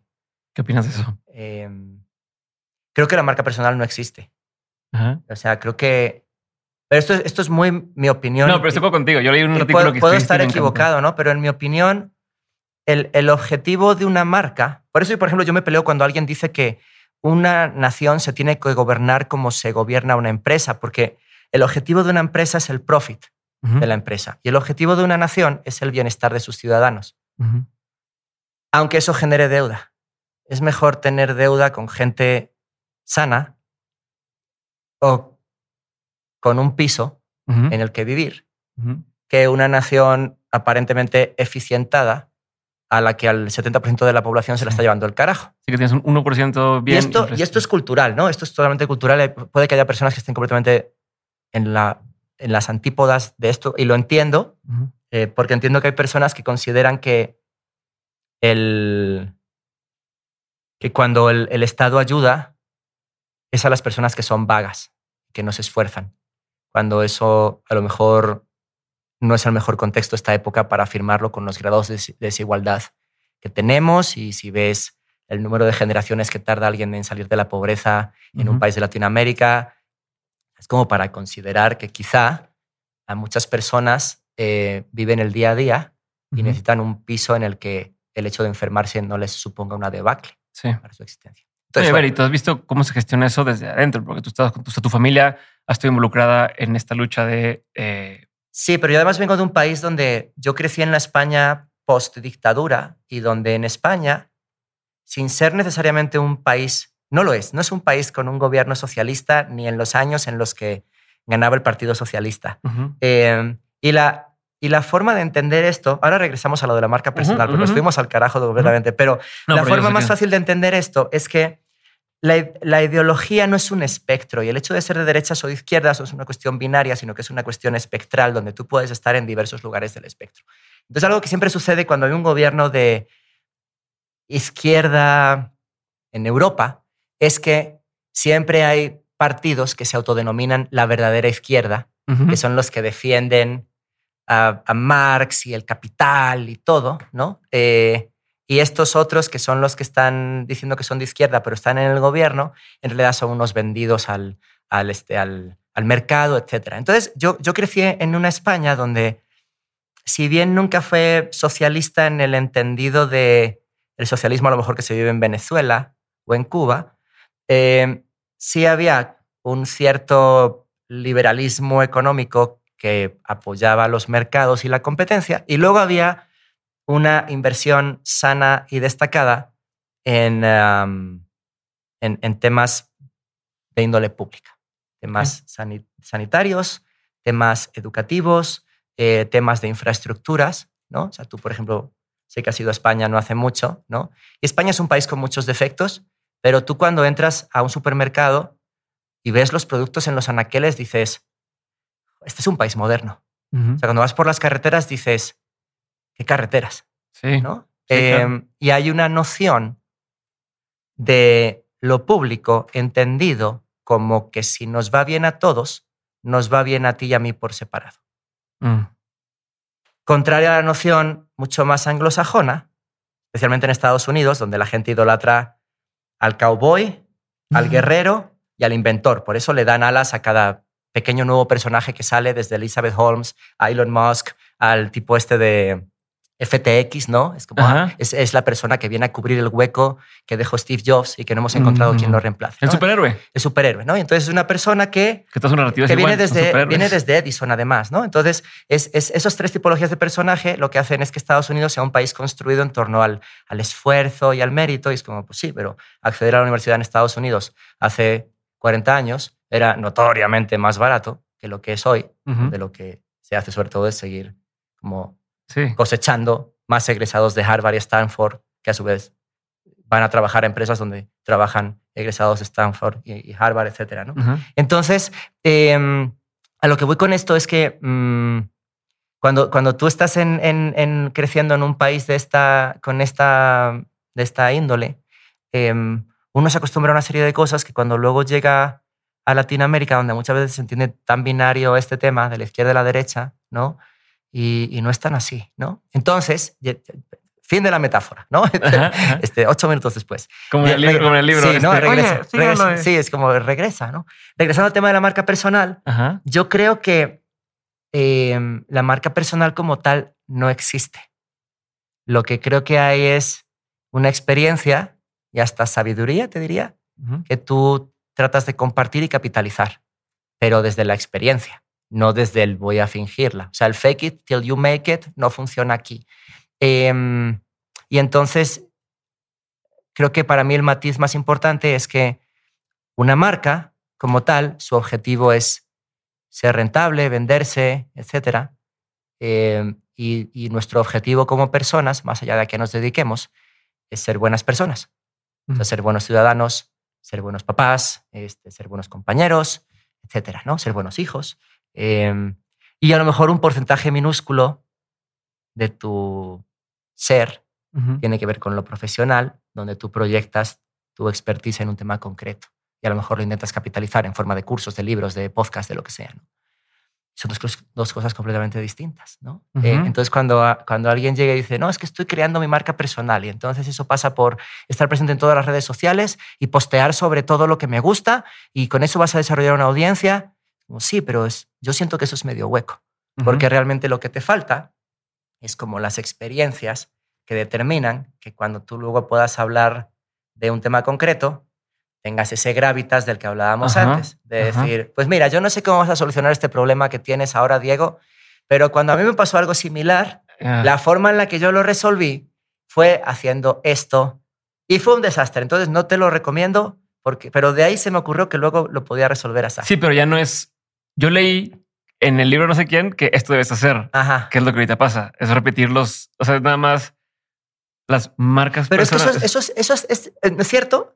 Creo que eso es legítimo porque le leí a Malcolm Gladwell, eh, el autor, Me encanta. que cuando tú publicas algo, tus ideas dejan de ser tuyas y se vuelven de la persona que las lee. Y, y hay veces, y esto es, esto es real, muchas veces la persona que lee la idea la asimila de una manera que no tiene nada que ver con lo que tú dijiste o escribiste, pero la asimila así. Pero aún así, creo que eso, ese es el valor que tiene. O sea, si tú repites nada más la idea, Ajá. nada más estás como que no hay nada más todo. sí, no hay nada más molesto que estar hablando con alguien que todo el rato está citando a, a otra persona, ¿no? Ajá. Así como de sí, como decía Sófocles, como Ah, decía Sófocles y Malcolm Gladwell y no sé qué, ¿no? Em, pero, pero creo que si tú interiorizas esas ideas y las tramitas e interiorizas a través de tu experiencia, cuando tú luego propones, eh, es una idea tuya. Sí, pero ya, ya pasó por el embudo Ya la de- de, digeriste. tu experiencia. claro. O sea, la digeriste y esto es lo que queda. Está en, en la digestión. Ajá. Estas son las enzimas de la idea que quedan que tú vas a compartir con la gente. Eh, entonces, claro, todos aprendemos de alguien más, ¿no? O sea, la frase esta de, de si he visto más lejos es porque me subí a los hombros de gigantes es, es cierta. Eh, pero creo que el valor es, es un matiz súper importante de, de no repetir, Ok. sino asimilar las enseñanzas de otros y a partir de ahí hacer tu propio criterio. Pero ¿cuál sería el approach adecuado a esto?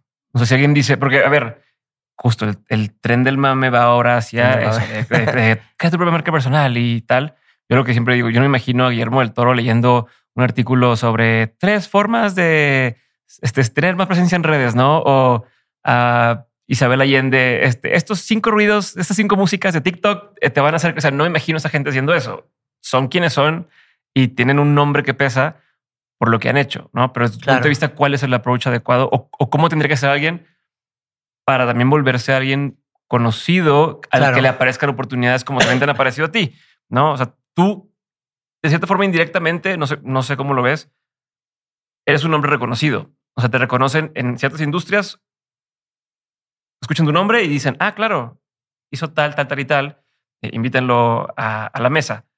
¿Cómo se llega a eso hoy? Creo que uno tiene que hacer las paces con el hecho de entender de que ese es un never ending project. Ok. es un ojalá en 20 años em, sea reconocido en esto. Yo una cosa que, pero, pero puedes acortarlo. Yo, por ejemplo, una cosa que siempre, y lo cuento en, en mi libro, una cosa que me pasaba muy divertida es que estaba a lo mejor leyendo una revista y veía algo que me llamaba la atención y yo le escribía a la persona que había escrito el artículo o escribía al festival del que se estaba hablando o algo así. Entonces, de repente lo que me pasaba es que a lo mejor dos o tres años después, yo me veía publicando, premiado, nominado, nombrado eh, en, en lugares que hace tres años yo leía sobre ellos. Entonces, esa es uno. Em, y, y tengo varias anécdotas así, ¿no? De, ah, vi esto. Oye, yo quiero escribir en tu revista. Ah, sí, claro, ¿de qué quieres escribir? Ya, tan simple como eso. Eh, ¿no? y, mm, y luego, eh, claramente luego la vida te pone en situaciones donde no basta solo con eso. O sea, por Mm. ejemplo, a veces en que tienes que esforzarte y poner todo tu corazón, todas tus entrañas, todo tu intelecto al servicio de algo, intentando que con un poquito de suerte lo logres. ¿no? A veces lo logras, a veces no lo logras. Em, Entonces ahí no basta solo con mandar un email. Pero en general creo que tiene que ver un poquito con la desfachatez de, ok, esto es lo que quiero, ok, ¿quiénes son las mejores personas en este ámbito? Que leen, que publican, ¿no? Eh, o sea, ¿para qué sigues a, si tú lo que quieres es ser como Guillermo del Toro, ¿para qué sigues a esta persona en Twitter que no tiene nada que ver con cine y lo único que hace es publicar memes idiotas? O, o a lo mejor haces solo una lista de personas, ok, ¿a quién sigue Guillermo del Toro? Ah, Guillermo del Toro sigue a 17 personas, voy a ver quiénes son. Entonces vas y a lo mejor eliges a cinco de ellas. Y de alguna manera tú, tú escoges tus mentores. Porque uno no escoge a quién mentorear, son los mentoreados quienes escogen. A mí me mentorea un montón de gente que no saben que me mentorean, pero yo los veo, los admiro, los sigo, los leo, los escucho y aprendo de ellos, em, sabiendo que no me tienen que hacer el trabajo. ¿Sabes? O sea, no es que alguien llegue y te diga, oye, favor, ¿cómo le hago para hacer el laberinto del fauno? No, pues no funciona así. Más bien. Entonces, yo em, creo que esa es como una de las, de las facetas, ¿no? Hacer las paces con el hecho de que es un trabajo a 5, 10, 15, 20 años, ¿no? Donde no es que estás en ceros y a los 20 años te pasa algo, sino que vas teniendo pequeños triunfos que te van nutriendo el corazón y te dan ánimo para seguir hasta el siguiente gran triunfo. Eh, por ejemplo, yo siempre lo cuento con los youtubers que tienen 20 millones de views, ¿no? Y la gente dice, ah, es que es un, los youtubers tienen un talento natural para, para escribir y para hacer vídeos y demás. Y es como a lo mejor el tipo que tiene 20 millones de views en un vídeo lleva 15 años con su canal, los seis primeros meses tuvo 7 views por vídeo, pero lleva 15 años, 15 años haciendo vídeos, entendiendo qué le gusta a esa audiencia, que sí, que no, como para que de repente un día, cuando ya por fin, claro, pasa al mainstream, el gran público lo conoce, es como, ah, fue un éxito de la noche a la mañana, ¿no? Es como, sí, pero me tomó 15 años. Entonces, creo que hacer las paces con el hecho de que es una eh, trayectoria que se va construyendo con pequeños triunfos, esa es una. Dos, es a quién admiras, qué consume y qué puedes sacar tú de ello, ¿no? Y tres, incluso escribirle a estas personas, ¿no? Decir, oye, del toro, este, probablemente no te va a contestar, pero a lo mejor puede que sí, o sea, no pierdes nada, ¿no? Eh, o, cómo le haces para estar en lugares donde estas personas están. Em, claramente no es algo que se encuentra como fórmula mágica, sino que tiene que ser una decisión deliberada. Sí, pero me llama la atención que ninguna de estas cosas que me estás diciendo es eh, tómate 10 fotos, eh, sube tantos tweets al día, haz un hashtag que sea nada más eso de nuevo es eso es la eso es la forma en la que tú intentas construir tu fondo. Nada más, ahora, si nada más lo que haces es subir 10 fotos, hay como un gran template. Por ejemplo, todo el tema del coaching, ¿no? Eh, donde tú ves a quienes les va bien y luego bien ves a, quien, a quienes tratan de que les vaya bien. Y si lo ves, cuando tú ves el perfil, por ejemplo, en Instagram, es como de quote, foto con quote motivacional, quote, y Pero del mismo parte. Hay un patrón, ¿no? De, y luego vas a otro y ves que es esencialmente el mismo patrón.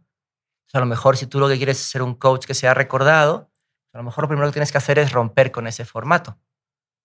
Eh, por decir algo, un ejemplo muy, muy tonto, ¿no? Em, y en general, te digo, yo creo que hay, hay, como esta cuestión de todo el mundo quiere ser distinto haciendo lo mismo que todos los demás. Y yo creo que poner en atesorar tu, lo que te hace único, creo que es un gran valor en esta época. O sea, aceptar que no es bueno ser la oveja negra. Es, bueno ser Bruno, ¿sabes? es, bueno ser Bruno en, en Encanto, porque eres el que cuestiona lo que existe, porque está trayendo de poner a la mesa, tratando de poner en la mesa algo nuevo que no existía, aunque eso incomode, a costa de lo que sea. Es, eso, eso me parece valiosísimo, ¿no? Entonces, em, pues siento que hay como esta discordancia entre querer ser y tener tu marca personal haciendo lo mismo que todas las otras personas que construyen su marca personal, en vez de construir una visión. Si todo el mundo es famoso en TikTok, entonces ¿quién es famoso?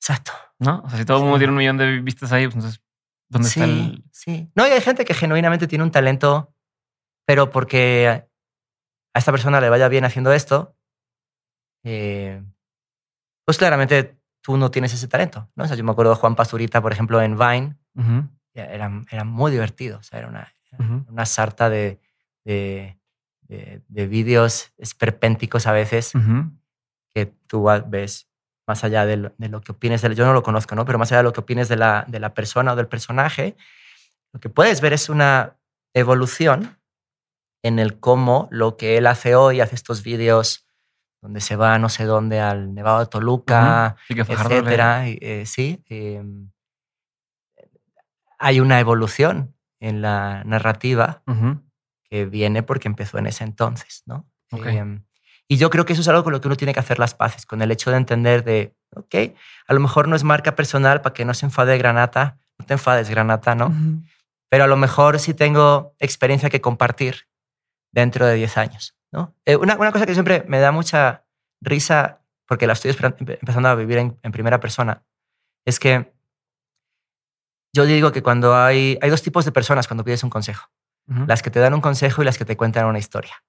Mm. Y entonces las que te cuentan un consejo es, ah, sí, este, vamos a usar el framework, no sé qué, no sé cuánto. Mientras que, quien te, mientras que hay otras que te dicen, mira, yo me acuerdo de esto porque hay una eh, Marta Insúa, que es una mujer maravillosa, es una eh, planner que trabajaba en, en, en, la agencia de DB que ahora eh, llegó un punto en que era Chief Curiosity Officer. Okay. Además es muy entrañable porque si la ves es tal cual Edna Moda de Increíbles. Eh, o sea, te diría que Edna Moda está inspirada en ella, pero bueno. Y entonces tú llegabas con Marta a preguntarle cosas y te contaba unas historias de loquísimas, así de, mira, yo una vez estaba en Croacia, ella es argentina además, estaba en Croacia en el 74, en el 74 mis padres medio medio como que medio se llevaban todavía. Yo no había nacido en el 74. Y entonces, y cuando estás, ¿pero qué, de qué hablas? Y cuando termina la historia dices, ah, ya entendí.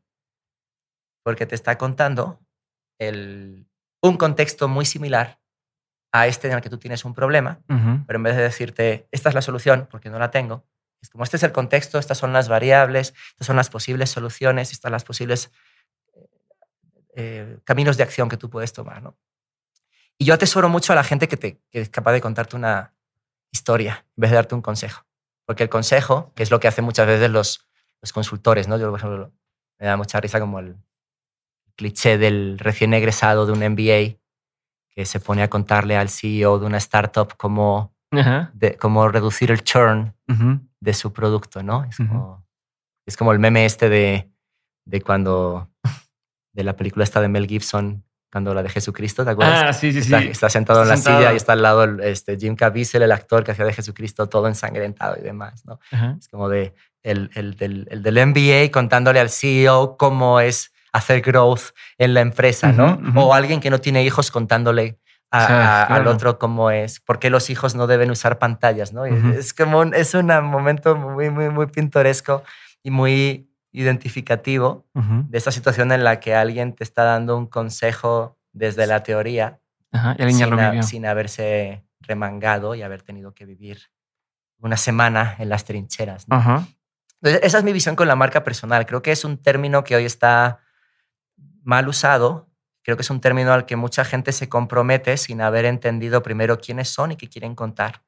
Y lo fían todo al formato, ¿no? Entonces, de repente lo que sucede es que mañana no sé qué plataforma en la que publican cambia el algoritmo. Eso es una gran tragedia porque de repente mis, mis posts ya no tienen el alcance orgánico que tenían y es como, ¿por qué me hacen esto? Y es como, pues porque Instagram es un negocio y lo que quieren es que compres publicidad y ya que no invierten a lo mejor tanto como antes, entonces vas a ser tú quien ponga la publicidad con tus sponsored posts, ¿no? Entonces, de, vuelta al, al, inicio de todo, ¿no? Yo creo que si tú tienes claro lo que quieres, que puede cambiar con la vida, pero si tú tienes claro tu horizonte, te puedes dirigir hacia él en la plataforma que sea, de la forma que sea. Entonces, a lo mejor hay un montón de gente que van como centellas y tú vas en tu caballo, ¿no? Y, pero de repente seguro que en algún momento los vas a saludar eh, diciendo, bueno, ahí se ven. ¿Qué es lo que tú quieres? ¿Qué yo quiero? Porque te dijiste, si tienes claro lo que quieres, pues vas, hoy, ¿qué sientes que quieres? Eh,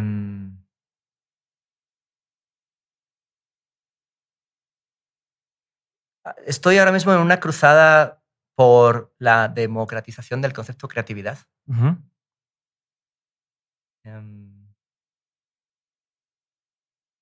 Y quiero ser un buen papá. la verdad es que la... Suena como a cliché, ¿no? Yo desde que tengo hijos, entiendo perfectamente tanto a quienes quieren tener hijos como a quienes nunca quisieron tenerlos. es, una comprensión completa del espectro. Em, y que te enseña muchas cosas, ¿no? Como por ejemplo, soltar la ilusión de control, entender que no hacen lo que dices, sino lo que haces. Em, y es una labor de autoexaminarte para saber qué es lo que no quieren que se lleven, ¿no? Es Ujú. algo que no viene en el. ADN, pero si tú sigues con tus rutinas, probablemente las vas a heredar hacia ellos, ¿no? Esa, personalmente. Y profesionalmente sí eh, estoy ahora mismo como en esta cruzada por la democratización de la creatividad, eh, donde creo que si algo nos enseñó la pandemia es... Siento que damos por sentado de manera muy fácil y casi cómica que hemos sobrevivido a una pandemia. Hay un montón de gente que se quedó en el camino, por desgracia. ¿no? Eh, y, y lo tramitamos con una soltura de, ah, pues ya pasó, ¿no? Que venga lo siguiente. Y, y no, creo que, que toda la gente que sobrevivió eh, tuvo una combinación de, de, de temor, de aguante y de creatividad, en cierta forma, ¿no? Desde las posibilidades y privilegios que cada uno tenemos o no. Eh, entonces se demostró que la creatividad no es algo gratuito, sino que es algo necesario, que no se, no se aprende, sino que se tiene y se desarrolla Por muy diversos motivos, uno de ellos la supervivencia. ¿no? De repente en, en pandemia muchos tuvimos que vivir en la ejercer la creatividad desde la perspectiva de la supervivencia, que es la realidad de, por ejemplo, millones de personas que viven en la calle Ujú. ¿no? o, que, o que trabajan con trabajos no, estos, ¿cómo se dice? Trabajos no- formales, ¿no? Ah, sí. Etcétera. Em, y, y entonces yo te digo, estoy en una cruzada ahora por intentar compartir con el mayor número de personas posible que, el- que la vida, cuando se le agrega creatividad, es una vida más colorida, es una vida donde, aunque no deja de haber problemas, uno siempre, siempre siente que tiene más opciones. Em, y, y algo que aprendí es que em, yo pensé que cuando uno llegaba y decía, ah, vamos a hablar de creatividad, es una habilidad que todo el mundo celebra, ¿no? Es como, ¿Eres creativo? No, pero ¿te gustaría ser creativo? Sí, sí, Sí. claro, claro, ¿no? Y como está tan conectada con la curiosidad, em, si a alguien le preguntas, oye, ¿es, buena, ¿es bueno ser curioso? Sí, claro, claro. Y tú dejas que tus hijos sean creativos, no, no, porque es peligroso. Ajá, ajá. Y entonces empiezas a hilar los puntos hacia atrás y te das cuenta de cómo, aunque de adulto es muy deseable que todos seamos personas creativas, desde que somos pequeñitos, por puro amor quizá, e instinto de protección, nos han ido acotando la curiosidad, Ujú. que al final es lo que nos permite descubrir esos insumos con los que hacemos conexiones para encontrar solución a los problemas, que básicamente eso es lo que es la creatividad. ¿no? Em, y entonces es, es, es divertido porque em, para mucha gente la creatividad es algo deseable, pero fuera de su alcance. Es un poco como el arte, ¿no? "Ah, yo- pero yo no entiendo o no me alcanza. ¿no? Es como- y siento que la creatividad pasa un poco lo mismo. Y, y a mí me gustaría que la gente entendiera más la creatividad como algo que se puede desarrollar y practicar, aunque no necesariamente tengas que de- dedicarte profesionalmente a eso. O sea, puedo, puedo mañana decidir aprender a tocar la guitarra, aunque nunca vaya a tocar en un escenario, pero sí puedo amenizar una cena. O a tu hijo. o a tu hijo. Em, y siento que con la creatividad parece que es todo o nada. ¿No? Es como, Mm. ah, pero no voy a ser creativo porque... El otro día, por ejemplo, descubrí, yo no lo sabía, pero ves que vino My Chemical Romance a. Ah, sí, que a Corona eso. Capital. Y yo no sabía que el cantante de My Chemical Romance, Gerard Way, es el creador de Umbrella Academy. Yo dije, wow, increíble. Y la historia es que quien le enseñó a dibujar fue su abuela. Mm. No Es- sabía esa parte. entonces, es- eso me pareció, Sabía que él había hecho me eso pareció se me hizo mind blowing, así de, de que alguien de repente decida, "Pues voy a empezar a dibujar. Y voy a hacer una historia que Y lo va a hacer bien. y lo voy a hacer bien. O a lo mejor no lo hace bien, pero lo hace porque le nace, ¿no? Y yo por eso hablo mucho de, en mis conferencias ahora, hablo mucho de Bruno, el de Encanto. ¿Viste. Encanto? Sí. Tres veces. Es mi canción más escuchada de Spotify este año. We Don't Talk About Bruno. Eh, claramente mi Spotify es compartido con la familia. ¿no? Sí, en el, en el rap le salió así Sí, cosas de niños. y, Sí, eh, eh, y algo que me gusta mucho de Bruno como personaje es que trae algo a la mesa que cuestiona lo que existe y la familia lo rechaza por ello. Y él en vez de plegarse, decide desaparecer. Y yo creo que en todas las familias hay un Bruno, eh, que son personas de las que siempre se suele decir en el cliché, ¿no? ah, tenía tanto talento, pero lo desperdició dedicando, dedicándose a estas cosas creativas y demás. Eh, como imagínate qué peligroso es alguien que aun sabiendo que lo que va a hacer no es remunerado ni apoyado por los suyos, decide hacerlo. O sea, es más grande el fuego que tiene dentro de crear algo nuevo que decir, bueno, pues va, voy a ser dentista como las otras ocho generaciones. Yo no tiene nada de malo ser dentista, pero yo sí recuerdo mi trayectoria dando clases que he tenido un par de veces en las que alguien me ha dicho, vengo a tomar este curso porque quiero darme una última oportunidad de dedicarme a esto y si no voy a ser Lo que profesión como toda mi familia. Yo dije, no, no puedes ponerme esa responsabilidad a mí en la espalda. Pero qué, pero qué gran historia, ¿no? Y entonces yo a, lo que voy con esto es que creo que, la, como te decía antes, creo que la creatividad es algo que se agrega a lo que eres y te permite encontrar más caminos de acción y soluciones ante cualquier incertidumbre que haya en eso que tú haces. Mientras que si tú haces todo by the book y según las reglas, pues mientras todo funcione, pues está bien, pero en el momento en el que no, pues entonces no sabes qué hacer y te quedas paralizado.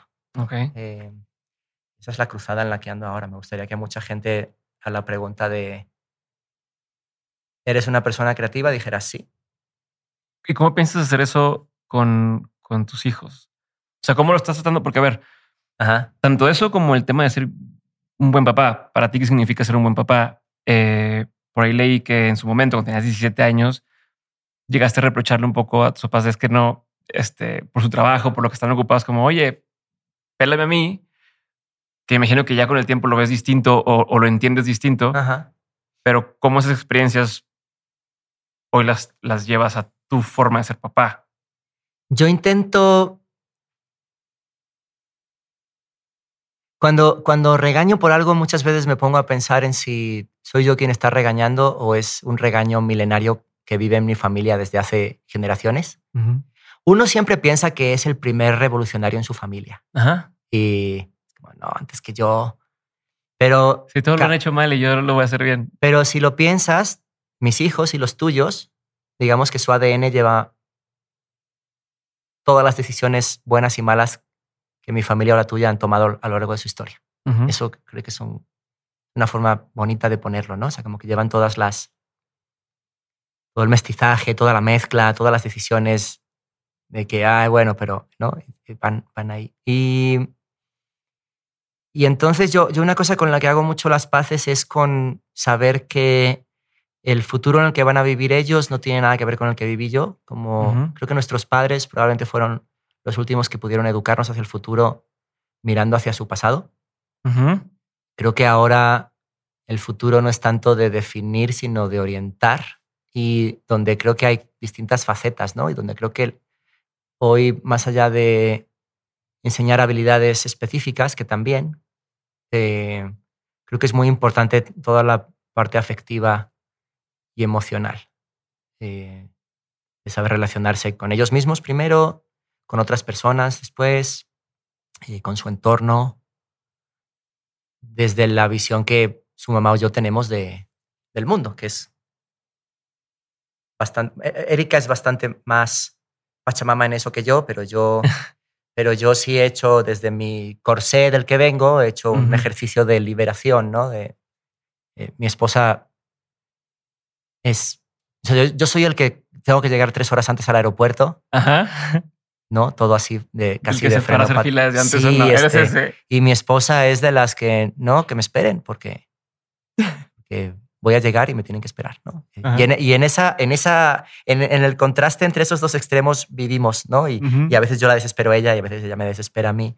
Em, y entonces a la, hora de, de, hacer los, los niños, yo sí veo hay veces como, como muchas veces uno se sobrepasa en, lo, en el instinto de protección, em, sin darte cuenta de que a lo mejor el no dejar que se den un golpe ahora, ¿no?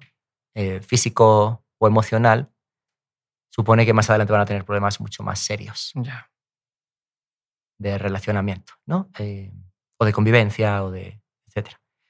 Entonces, digamos que estoy aprendiendo la difícil labor de dejar que se den golpes, no que se descabecen, ¿no? Pero que se den golpes y estar ahí para contenerlos. Ok. ¿no? El pequeño es un pequeño rinoceronte que... ¿Te acuerdas Michael Scott en The Office, no? Cuando hacen esto de parkour. Parkour. Ajá.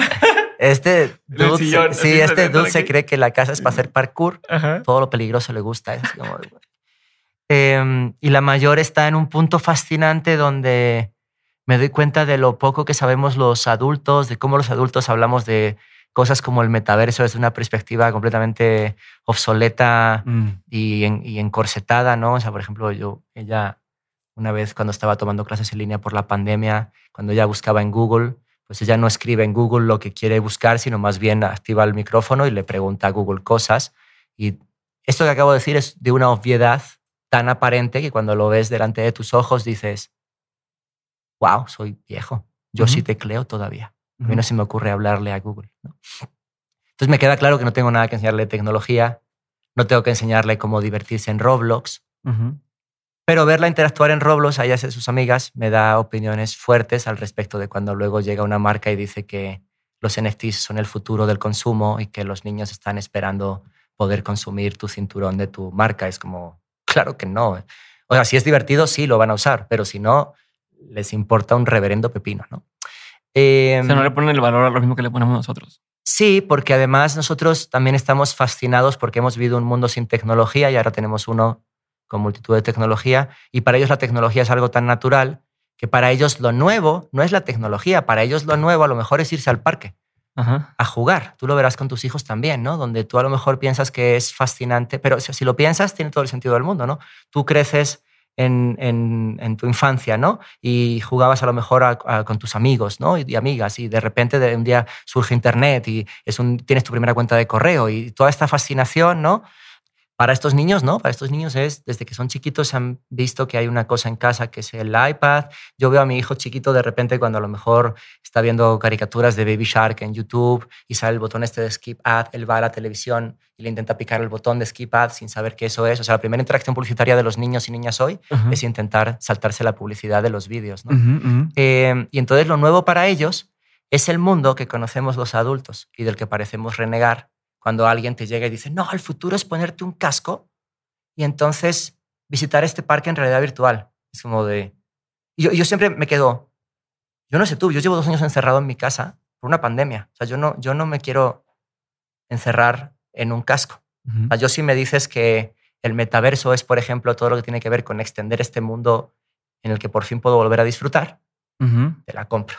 Pero si me dices que el, el futuro del metaverso es tomar una reunión en una sala de juntas donde pienso en el pobre diseñador o diseñadora que ha estado diseñando los, las macetas en 3D Ajá. para que cuando tú volteas, que es algo que no pasa nunca en una sala de juntas, No. ¿no? veas una maceta hecha en 3D, es como, ah, mira qué, qué real es la maceta. ¿no? Entonces, Ajá. vivimos en la etapa de la, de la pirotecnia y las marionetas. Y yo, por ejemplo, ver a, a mi hija, lo que me da es una sensación de calma de ver cómo ella disfruta tanto ir con sus amigas a comprarse un té con bolas de estas de tapioca y, y convivir, este, hablar de los chicos que les gustan, cosas muy humanas sobre las que creo que sí tengo algún control o algún consejo que pueda dar, porque eventualmente ella va a pasar por todas las fases por las que pasó su mamá o pasé yo en mi vida. Realmente no tengo nada que enseñarles de tecnología, más bien puedo prevenir que no se encuentren con cosas que no debieran ver. Em, pero, pero siento que ahora mismo esa es la, la- mi manera de, de- de plantear mi, mi- mi aproximación a la paternidad es, es esa, o sea, es- lo resumiría así, es dejar que se den sus trompadas, no excesivas, y contenerlos para explicarles lo que ha pasado, esperando que no lo vuelvan a repetir. Con el pequeño todavía no funciona, el pequeño todavía está en la fase de... O sea, como que si me tiro de cabeza, me pego en la cabeza, quiero tirarme otra vez de cabeza. Es como, Ajá, ajá. no, sí, sí, sí, de cabeza, de cabeza. Y es, y es muy divertido porque al final hay un punto maravilloso que me pasó con la mayor y me está pasando con el pequeño ahora. Puedes ver físicamente el día en el que le- les empiezan a conectar las neuronas.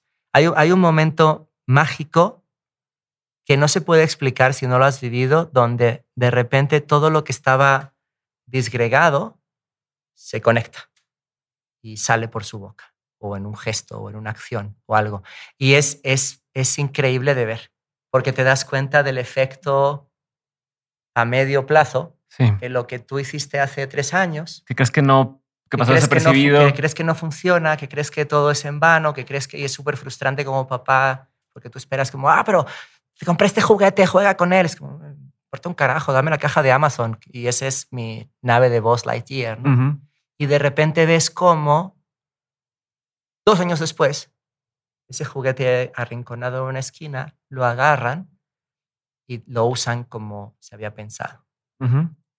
Eh, entonces, es, es- es increíble. O sea, yo siento que, siento que habría que preguntarle más a los niños en todo, Sí. ¿sabes? Porque además son grandes disruptores desde la obviedad en preguntar por qué, ¿no? O en por qué no hacen esto.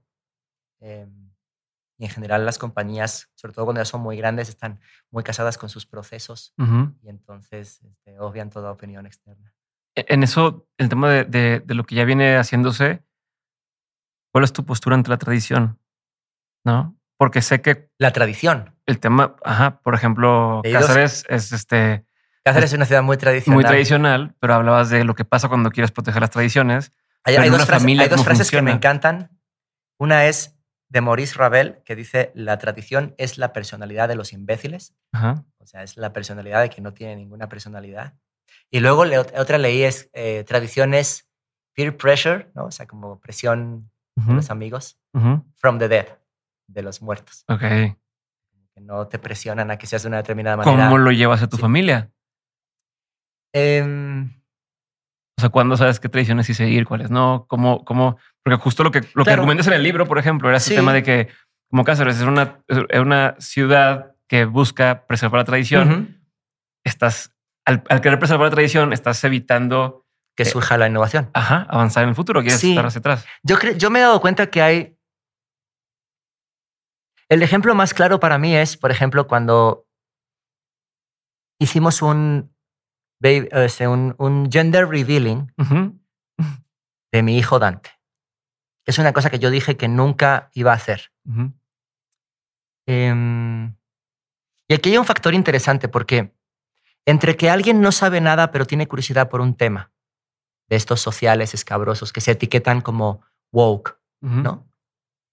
Entre que alguien no sabe nada, pero tiene un interés genuino, genuino por el tema, y alguien que ya está como, como este, deconstruido en ese tema, hay un proceso, no es gradual.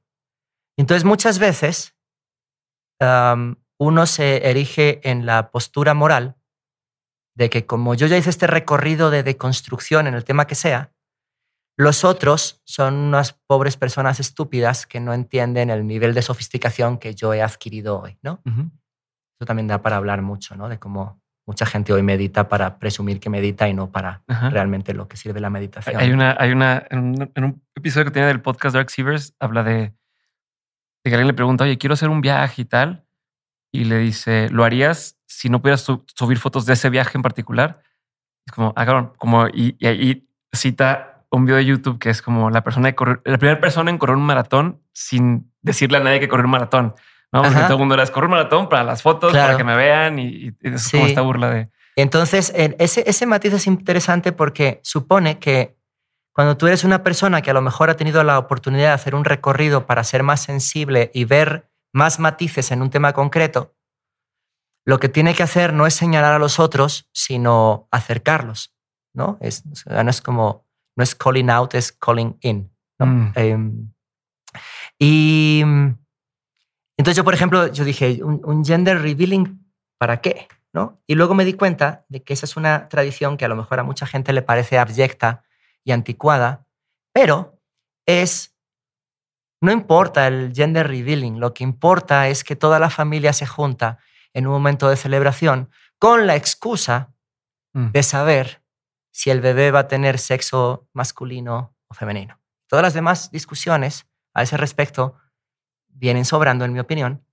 porque no estás aquí para ser la persona de la familia que le dice a todos los otros que no son tan sofisticados como él, sino más bien es un momento de celebración de Mm. que viene alguien nuevo a la familia. Entonces hay tradiciones que son compartidas con la familia.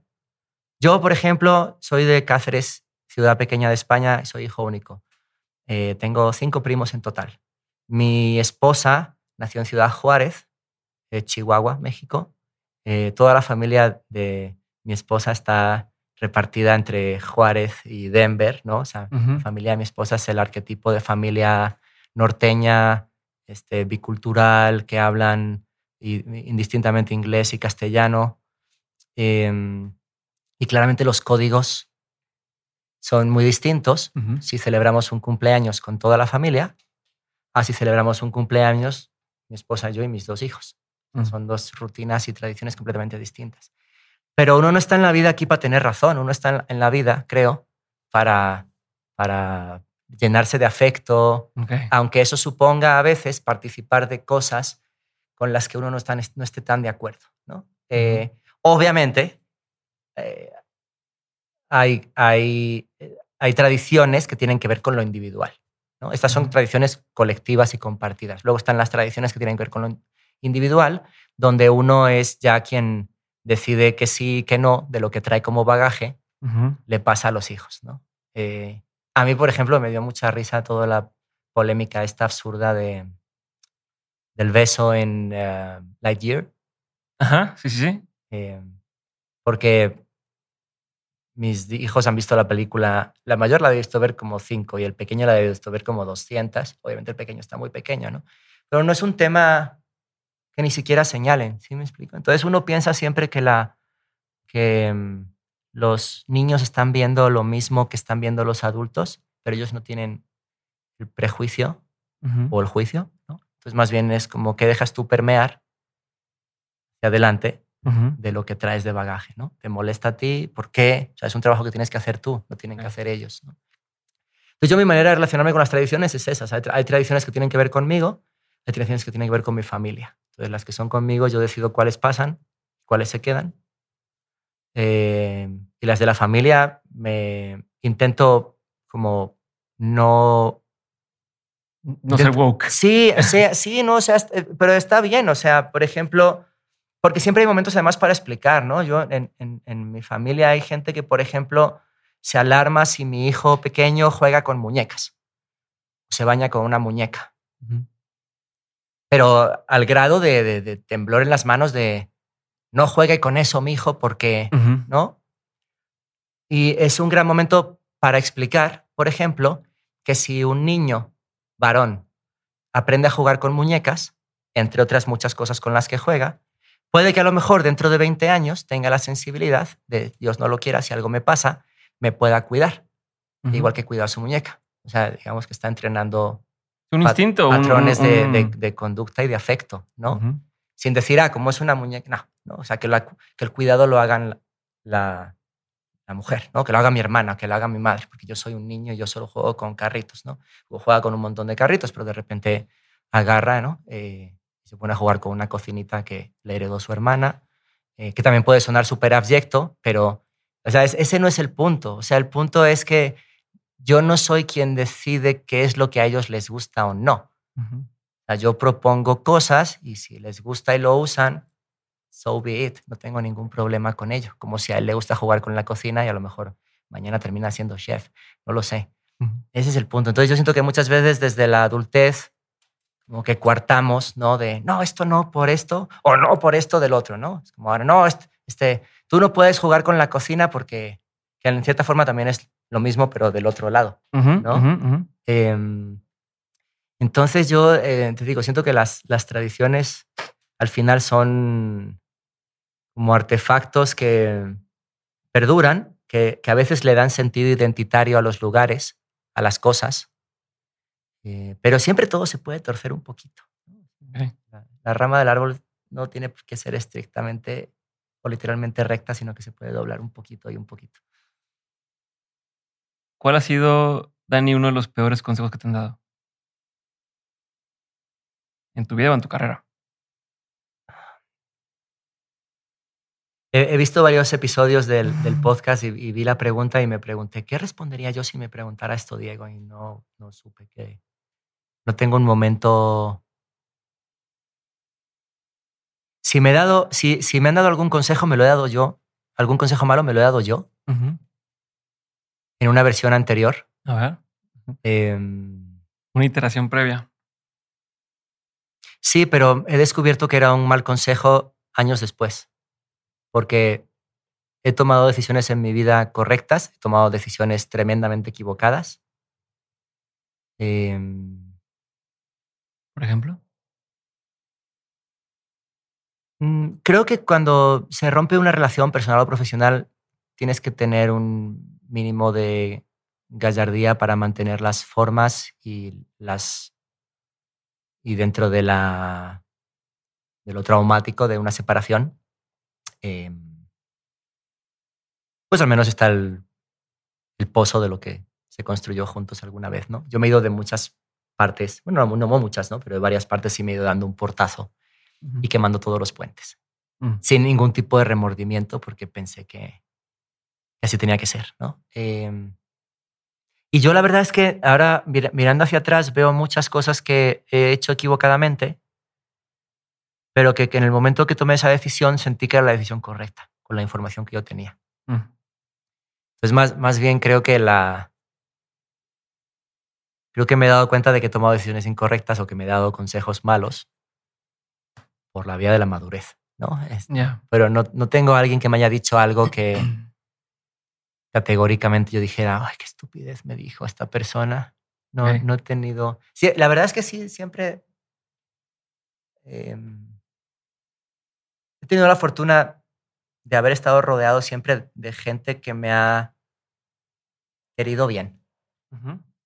Y, y más bien, eh, creo que no siempre he sabido yo re- eh, corresponder en la medida. Mm. Porque yo andaba en otras cosas o en otros trances, ¿no? Em, entonces creo que probablemente sería eso. Creo que, creo que si pudiera volver atrás, hubiera hecho mejor algunas cosas. Ok. ¿Cuál ha sido uno de los mejores consejos que te han dado? Sí, claro, vete a vivir a México. Es, Mm. eh, Tus papás. mis papás con quienes yo fui a que me quitaran la idea de venir a México, Ajá. me dijeron, no, pues vete. Eh, Y tu mamá sabía que ya no ibas a volver. Sí, mi, mi padre creía que yo iba a regresar como en un par de años. Eh, mi madre es la que dice que ella supo que yo ya no iba a regresar. Quizá porque es lo mismo que hizo ella. Ella es de una ciudad de España que se llama Zamora y emigró a Cáceres, que es donde yo nací. Nunca regresó a Zamora a vivir. O sea, regresó de, de visita, pero...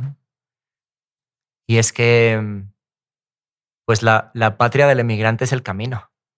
Ya no es ningún lugar concreto. Es de todos los lugares en los que ha estado y, y cuando regresa a los lugares, em, nunca los ve igual porque ha cambiado. ¿no? Es como la, no me acuerdo de quién era esta frase, pero es que uno se para, cuando uno se para delante de un río, nunca es dos veces el mismo río porque la corriente que pasa es distinta y la persona también ha cambiado. ¿no?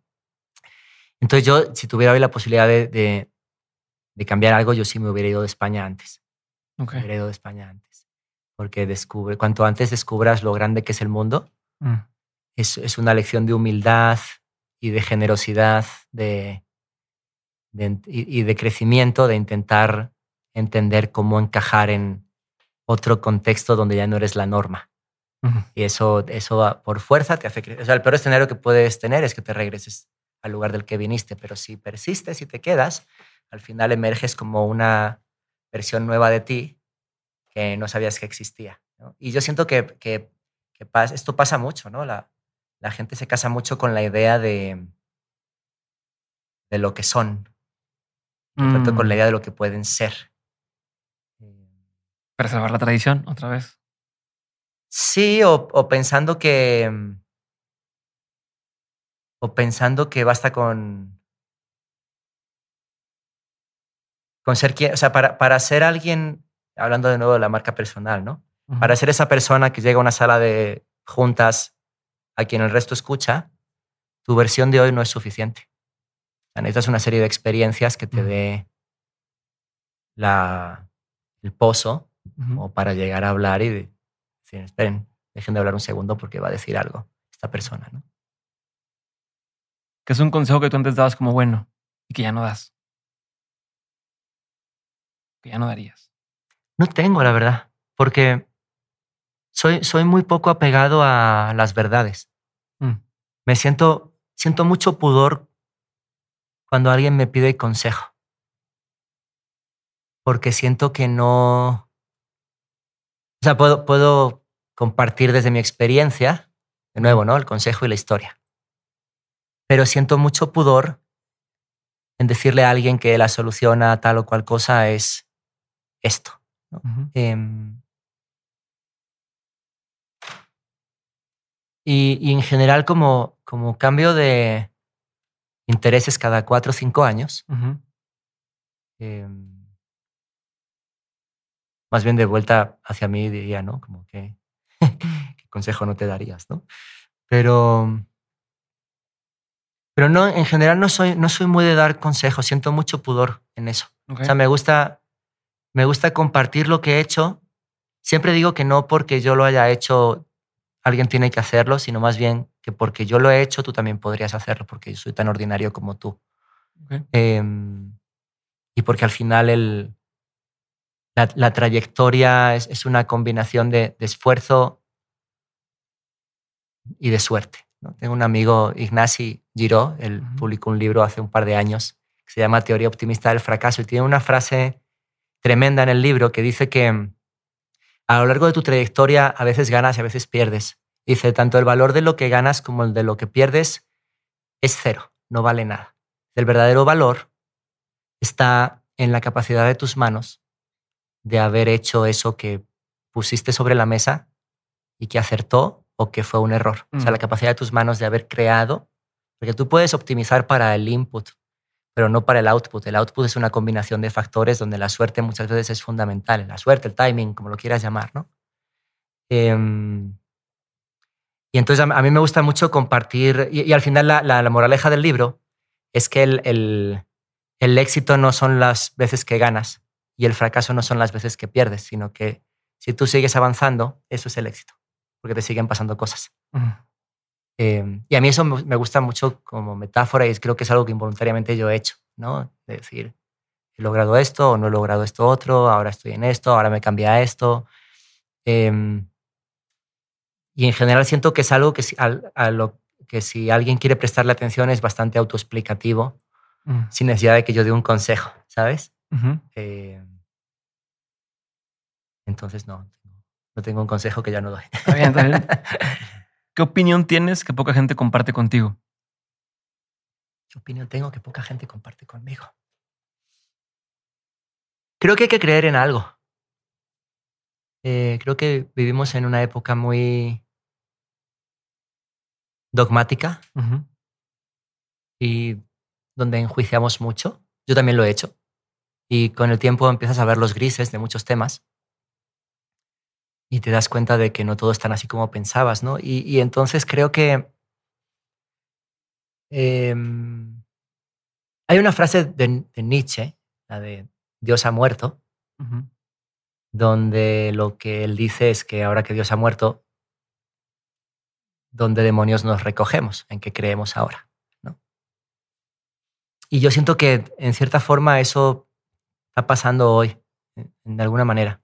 Em, como que somos muy descreídos, se ha perdido mucha confianza. Em, y yo creo que hay, que cre- hay que creer en algo, tenga la forma que tenga. Me cuesta mucho pensar que este, nuestra existencia pasa únicamente por, por los 70, 80 años, con suerte que vivamos, y ya. ¿no? Y el legado que dejamos son los hijos. Aunque mentalmente mi, mi cerebro me dice que así es, yo deliberadamente elijo creer que somos algo más. ¿no? Em, creo que también este es un sentimiento alimentado por la, por la pérdida, ¿no? Em, eh, recuerdo mm, cuando murió mi padre, entre otra serie de tribulaciones personales muy horribles por las que estaba pasando yo en aquella época, y yo sentía un desamparo donde yo decía, si esto es todo lo que hay, qué horror. ¿no? O sea, o sea, no, no hay nada de lo que yo me pueda, a lo que yo me pueda agarrar para transitar este momento de una forma no menos dolorosa, pero al menos sí sentir que, ¿no? Y mm, yo rezaba en aquella época. No es que yo sea particularmente creyente, pero sí hice las paces con el hecho de que hay ocasiones en que hay cosas y casualidades que están más allá de uno y que suceden. ¿Sabes? Em, tengo, tengo gente súper pensante que me reprocha esto, ¿no? Porque todo esto es... Pero yo siempre digo que México como país es un powerhouse espiritual. Em, entonces, reducirlo todo a una cuestión biológica en un lugar con tanta tradición mágica me parece muy limitante, ¿sabes? Me parece como una forma de autoexcluirse de la posibilidad. Y mm, yo creo que hay que estar abierto a la posibilidad, ¿no? De a veces involucrarte en cosas en las que a lo mejor no crees, pero ¿por qué no? ¿Quién sabe, no? Ok. Libro, película, documental, serie, cualquiera, no tienen que ser todos, pero que haya marcado un antes y un después en tu forma de ver el mundo o la vida. Libros, leo mucho desde la pandemia. Em, pero no, no, no es de que me digas que leo, es que te, específicamente haya marcado un antes y un después haberlo leído. No es recomiéndame un libro, no. Okay. Y da igual cuál sea, mientras sea algo que leí esto o vi esto y hubo una forma nueva de pensar o te marcó. Eh, libro eh, Convergencia de la Cultura de Henry Jenkins. Es un libro en el que a través de diversos fenómenos mediáticos como Matrix, Survivor, um, American Idol, X Factor, explica cada uno de ellos desde un punto de vista. ¿no? Este, Matrix desde las Wachowski, lo que intentaban, eh, Survivor desde la eh, perspectiva de los um, televidentes que querían destripar en Internet el secreto de la serie y demás. Y te da una visión, es un libro además no, no particularmente reciente, es como de 2006, pero es un libro que te da una visión de a 10.000 pies de altura, de entender cuáles son los distintos roles que suceden cada vez que hay algo mediático que pasa y que tiene éxito. Mm. ¿no? Em, y yo me acuerdo que en aquel entonces yo trabajaba en publicidad y a, mí me sirvió para reacomodar mi pensamiento de una manera muy estructurada de decir, ah, ok, entonces lo que hay que hacer es esto y lo que conecta todo es esto y entonces el rol de cada cosa es esto. Eso, eso me sirvió eh, mucho. Em, película, esta va a sonar súper ñoña, pero una película que se llama Crossroads de Walter Hill. No la de, no la de ah, Britney ah, Spears. No, no, no la de Britney Spears, no. También vean la de Britney Spears. ¿Por qué se ríen? No A todos les gusta Britney Spears. No sé. Este, ¿Ves? Oye, eh, es una película donde sale Ralph Macchio, el que hacía de Karate Kid. Hace poco me leí su, su memoria y autobiográfica y habla de que fue una muy mala decisión hacer el personaje porque era claramente el mismo personaje de Karate Kid, pero ahora con guitarras. Pero yo, mi género favorito de música es el blues. Em, es un género popular porque todo el mundo saca de él. es como los orígenes a los que acuden todas las grandes bandas de rock a reempaquetarlo en una forma sonora distinta que luego comercializaron y por la que se hicieron famosos, ¿no? Rolling Stones, Eric Clapton, Led Zeppelin y demás, ¿no? Entonces, previo a eso, la generación anterior, que son los Muddy Waters, eh, John Lee Hooker, B.B. Eh, King, si me apuras. Eh, yo soy un gran fan de esa música. no sé por qué, yo un día me encontré una cassette en mi casa, una cinta de cassette, con esto revelo mi edad, y la puse y por primera vez sentí que había una música que me estaba hablando algo más adentro de mí que solo lo que escuchaba. ¿no? Eso me ha pasado solo con el blues y con el flamenco. Y, esta, y en el mundo, del, en la mitología del blues, hay, hay, hay, hay mucha, hay, muchos personajes legendarios y un personaje legendario es Robert Johnson, que es, es, un tipo ultra famoso en, en, la, en el folclore del mundo del blues porque nada más compuso 29 canciones, murió envenenado em, por, la, por el esposo de una, de, una, de una amante que él tenía y demás. Y entonces esta película narra la historia de, de este chico que encarna a un personaje que intenta encontrar una canción perdida que supuestamente ha quedado por grabar. Eh, la película, el soundtrack es de Ray Cooder, que era súper famoso en el año en el que sale esta música. Esta película es el 86. Y Ray Cooder venía a hacer una película muy famosa que se llamaba Paris, Texas, que para quien le gusta el cine de los 80 es imperdible. Y entonces la, la, película es, o sea, la película es malísima, pero, pero la película tiene esta cosa clásica de contar una historia sin mayor trascendencia, sin querer ser una franquicia, sin querer ser todo. Entonces es la típica película. La por la historia. Es una película que yo recuerdo todos los fines de semana. Yo la rentaba, bueno, mis padres la rentaban y yo la veía una y otra vez, una y otra vez, una y otra vez. Es una película que he visto como 200 veces mínimo, ¿no? No sé si son muchas o pocas, pero la he visto muchas veces, o sea, me la sé casi por al detalle. Y al final en la película el personaje de Ralph Macchio derrota al personaje de Steve Vai, que era un guitarrista súper famosísimo. Eh, tocando Paganini o Mozart, no me acuerdo cómo es. Es, es un churrazo tremendo de, para ver en fin de semana, pero, pero contiene como el viaje del héroe en torno a algo que en, en mis años formativos al respecto de la música, para mí era mágico, ¿no? Ver el blues. Entonces lo, recuerdo como lo tengo. Es ¿Pero y siempre la viste como un churro? ¿O al principio no, la veías como wow? No, la veías como wow, porque aparte, obviamente, eso pasa mucho, ¿no? Por ejemplo, con los niños también una cosa que pasa es que yo me acuerdo con la mayor, yo le, le ponía películas que a mí me habían gustado de pequeño, ¿no? Entonces yo le ponía Ghostbusters, check. Ghostbusters, check. Pero un día le puse la historia interminable, la historia, sin, historia fin, sin, fin, Que yo me acuerdo de pequeño, la, si has leído el libro o visto la movie, el sentimiento este desasosegante de la nada que va avanzando y va consumiendo el mundo en el que viven todos estos personajes mágicos, ¿no? Eh, ese es el primer libro que yo leí, La, historia sin fin, de Michael Ende. Me acuerdo mucho además de que cada capítulo empezaba con una página que tenía la, la letra inicial, escrita así como en medieval y todo eso. ¿no? Eh, pero cuando vas a ver la película, años después como adulto, dices, qué desastre. Y aparte la película tú crees que es larguísima y en realidad dura una hora, diez minutos. Pero yo, tengo, la percepción no, de que dura 71 minutos o algo así. Ves a este personaje Atreyu, todo el rato se la pasa gritando. Cuando Arlax se cae al pantano este de las arenas movedizas y se muere, no para de gritar más todavía. dices, oh, qué horror. O sea, es una película que no tenía que haber visto de adulto. Tenía que haberme quedado con la memoria de la infancia, ¿no? Del, del, del, recuerdo. Pero luego, por ejemplo, es divertido porque cuando, cuando veo a yo uso cosas que mi hija consume como proxy para introducirla a cosas que a mí me gustaban de pequeño, que mm. considero que le podrían gustar. que, ya Es, que ya es relevante en ese entonces ella, por ejemplo, fascinada con Stranger Things. Entonces, si te gusta Stranger Things, te van a gustar los Goonies, ¿no? Y mm. todo este tipo de películas ochenteras, ¿no? De niños haciendo... De niños, ¿no? Em, entonces yo uso la... Yo, estas series... El otro día, por ejemplo, llegó y me pidió que le pusiera una canción de Lady Gaga. yo dije, ¿pero qué te gusta esta canción? Y resulta que salía es una canción que baila Merlina en el baile, ¿no? Em, entonces, eh, para, para, mí esa película es, es eh, medular. O sea, es, es, una cosa tremenda. Entonces, el libro Convergencia de la Cultura, la película Crossroads, ¿qué más me dijiste? ¿Serie? Sí, es que y hay serie. Y serie, para mí hay una serie maravillosa que las listas no valen para nada, pero eh, para mí la mejor serie de todos los tiempos jamás escrita es The Wire. Y para mí The Wire es una serie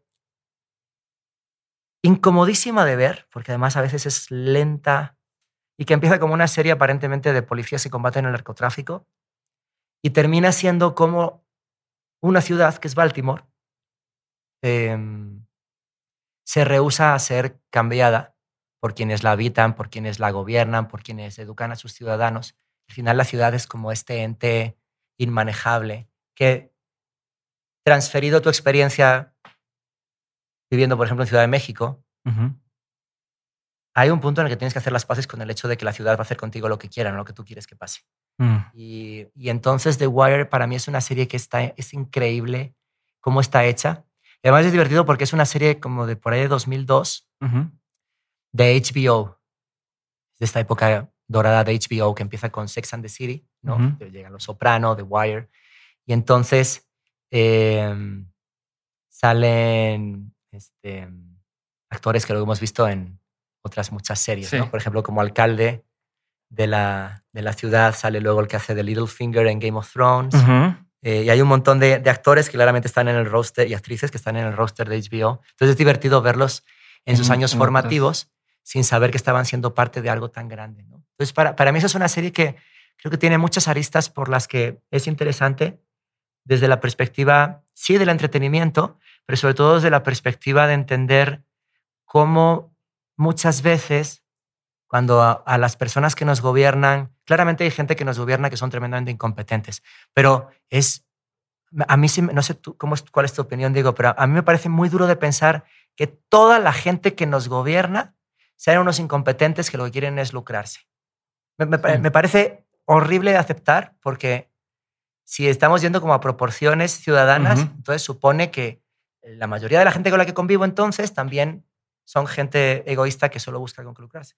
Más bien, hay ocasiones en que gente con muy buena intención no tienen las palancas para maniobrar y llevar a cabo lo que quieren hacer, o incluso hay ocasiones en las que la situación los derrota de una manera que terminan convirtiéndose en lo contrario de lo que predicaban. O el sistema no te permite hacerlo de otra El sistema no te permite. Y The Wire es una serie en la que se cuenta eso. The Wire es una serie en la que cuenta cómo el tipo que quiere acabar con el narcotráfico de y se, se, inventa algo que es, pasa varios episodios, que es eh, condensar a todos los traficantes de la ciudad en un solo barrio, donde sí está permitido traficar y en el resto no, pero lo hace a escondidas para que nadie más se entere, hasta que por fin se enteran y estalla la bomba, porque moralmente es reprobable, porque lo que tiene es un gueto ahí horrible, pero el resto de la ciudad por fin había bajado la delincuencia, ¿no? Hay otro, otra temporada, y es por temporadas, hay una temporada que habla de lo que pasa cuando eh, la, la globalización se lleva mucho del negocio de las de estas del, de, de, lo que está allí de lo que está allí a, China, ¿no? Em,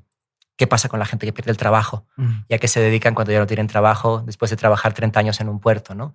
Está el, el profesor que quiere educar a sus estudiantes, que son todos de los que viven en los, en los edificios estos que se llaman los projects, ¿no?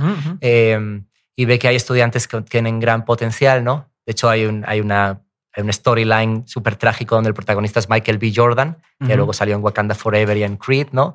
Donde es todavía un niño de 12 años, ¿no? Y entonces cómo, cómo eh, hay maestros y maestras que ven el potencial de esas personas, pero al final tienen que resignarse a saber que no van a poder salir nunca de allí porque la única manera de salir es a través de una beca de deportes o, si es que no los matan antes en un tiroteo o algo así. Y, en sí la serie es muy dura. Eh, pero es una forma de reconciliarse con tu entorno, porque entonces cuando lo transfieres lo que ves en la serie a tu ciudad, dices, ah, pues a lo mejor no es que el 90% de la gente que me gobiernan sean unos corruptos, sino que a lo mejor hay Son demasiadas variables aparte. Hay un porcentaje importante de gente que sí, pero a lo mejor hay un porcentaje de gente que lo está intentando. ¿Quiénes son? ¿Cómo les ayudo? ¿Cómo, cómo, cómo, cómo me acerco a ellos? ¿Cómo podemos hacer que esto sea más grande y queden por encima de los otros? ¿no? Que yo creo que es un poco el approach también con el que a veces consumir, ¿no? O sea, esta, esta cosa de, de gente que llega y pone Netflix y pone la serie en 1.5 para verla cuanto antes y poder llegar a decir que la terminaron ya. Es como, qué horror, ¿sabes? Em, entonces, para mí esa es una serie que también es em, fundacional porque me hizo entender ya como adulto muchas cosas que yo pensé que estaban torcidas.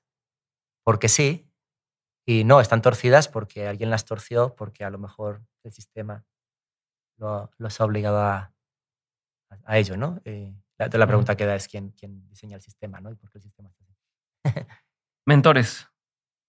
¿Quiénes consumes hoy en día? ¿De dónde, de dónde prendes? ¿Qué te fijas? Menciona algunos nombres para... Sí, em, sigo mucho a Tom Woodwin. Ah, que escribe mucho sobre temas de innovación y demás. Tiene un libro que se llama Digital Darwinism. Em, y él tiene una aproximación a, al, cambio, creo, muy sana. ¿no? Él, es una persona que trabajó durante muchos años en, en, agencias de publicidad, agencias de investigación, agencias de medios. Eh, trabajaba en Nokia en los años. O sea, básicamente Nokia tenía dispositivos como lo que luego fue el iPhone años antes, pero no lo sacaron porque su mercado no estaba ahí. ¿no? Em, eh, Theo Priestley, eh, que es un, tipo que escribe mucho sobre metaverso y demás, creo que desde una perspectiva de, de, qué es bullshit eh, y qué es verdad. Em, en general, una cosa que yo hice fue reducir mi feed de Twitter a, ciento y pico personas. Yo antes era de los de sígueme y te sigo, lo cual está muy bien al inicio, pero luego es insostenible porque se vuelve una cloaca terrible. Y lo que hice hace un par de años fue eh, empecé a eliminar, dejé de seguir a todo el mundo y empecé a seguir a unas pocas personas. Em, y, luego hay otras que sigo a través de listas, ¿no? Entonces yo es algo que recomiendo mucho de, o sea, no es responsabilidad, sí es responsabilidad, pero no es responsabilidad del algoritmo determinar qué es lo que tú te comes o qué es lo que tú consumes. En última instancia, tú tienes que tener la capacidad y adultez necesaria como para determinar si esto es algo que te alimenta o algo que te encabrona o algo que te, Sí. o algo que te hace pensar, etcétera. Y entonces yo por lo general lo que hago es seguir a gente con la que por lo general no suelo estar de acuerdo, pero me hacen pensar. Mm. Eso me, me parece bueno. Eh, pues te digo, creo que te digo estos dos. ¿Tienes un ejemplo de alguien que no estés de acuerdo y que te gusta ver? Ah, también sigan a Antonio García Martínez. Es un, es un- es un gran, es un gran personaje de Silicon Valley. Em, Antonio García Martínez es un, es un personaje con el que muchas de las cosas que dice no estoy de acuerdo, pero respeto mucho la, la opinión desde las que, la dice, desde las, que las dice. Em, eh, hace poco descubrí a Joe Rogan, em, que más allá de lo que me, me parezca como persona, porque no lo conozco, eh, me parece un excelente entrevistador. Me parece que creo que hay una habilidad común entre todas las personas que tienen podcasts que funcionan, que es la capacidad de prolongar una conversación sin que los invitados o invitadas se sientan incómodos. Creo que eso es un talento que se entrena. Yo me acuerdo que eh, un día me puse a ver un episodio de Rogan que duraba además como cinco horas, o sea, era un disparate. Y a- hablar cinco horas de lo que sea, aun con tu mejor amigo, es muy difícil. Ujú. Eh, además me daba risa que había veces en que parecía que el entrevistado era él, Mm. ¿no? Como que, déjate, comparto mi... eh. Em, entonces, en, en general, em, sí, te diría estos dos. Ok. Esos son los que. Última pregunta. De todo lo que has vivido, tanto en lo personal como en lo laboral, has tenido un montón de aprendizajes. Si tuvieras que quedarte con tres aprendizajes que quisieras tener siempre presentes, ¿cuáles serían?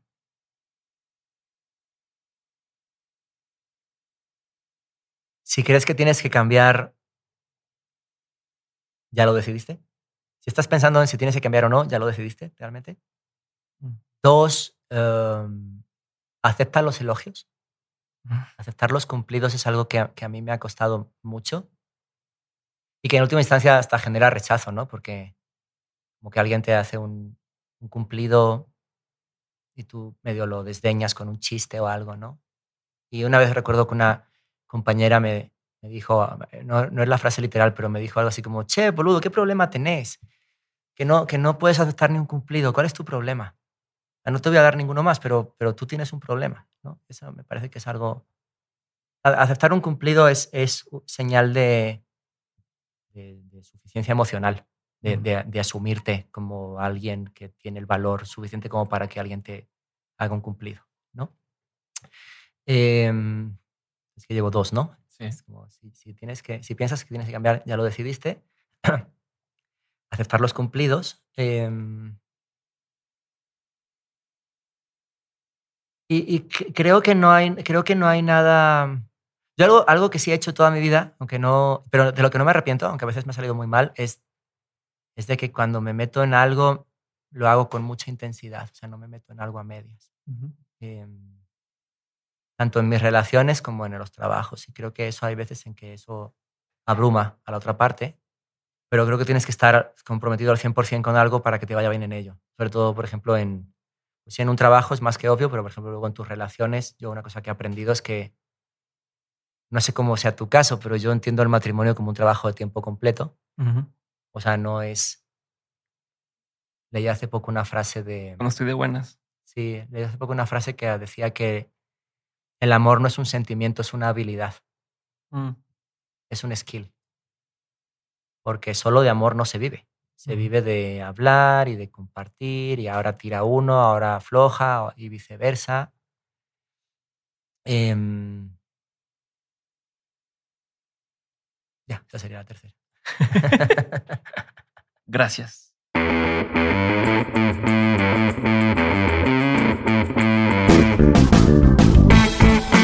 Yo soy José Martínez y escucho Dementes desde 2019.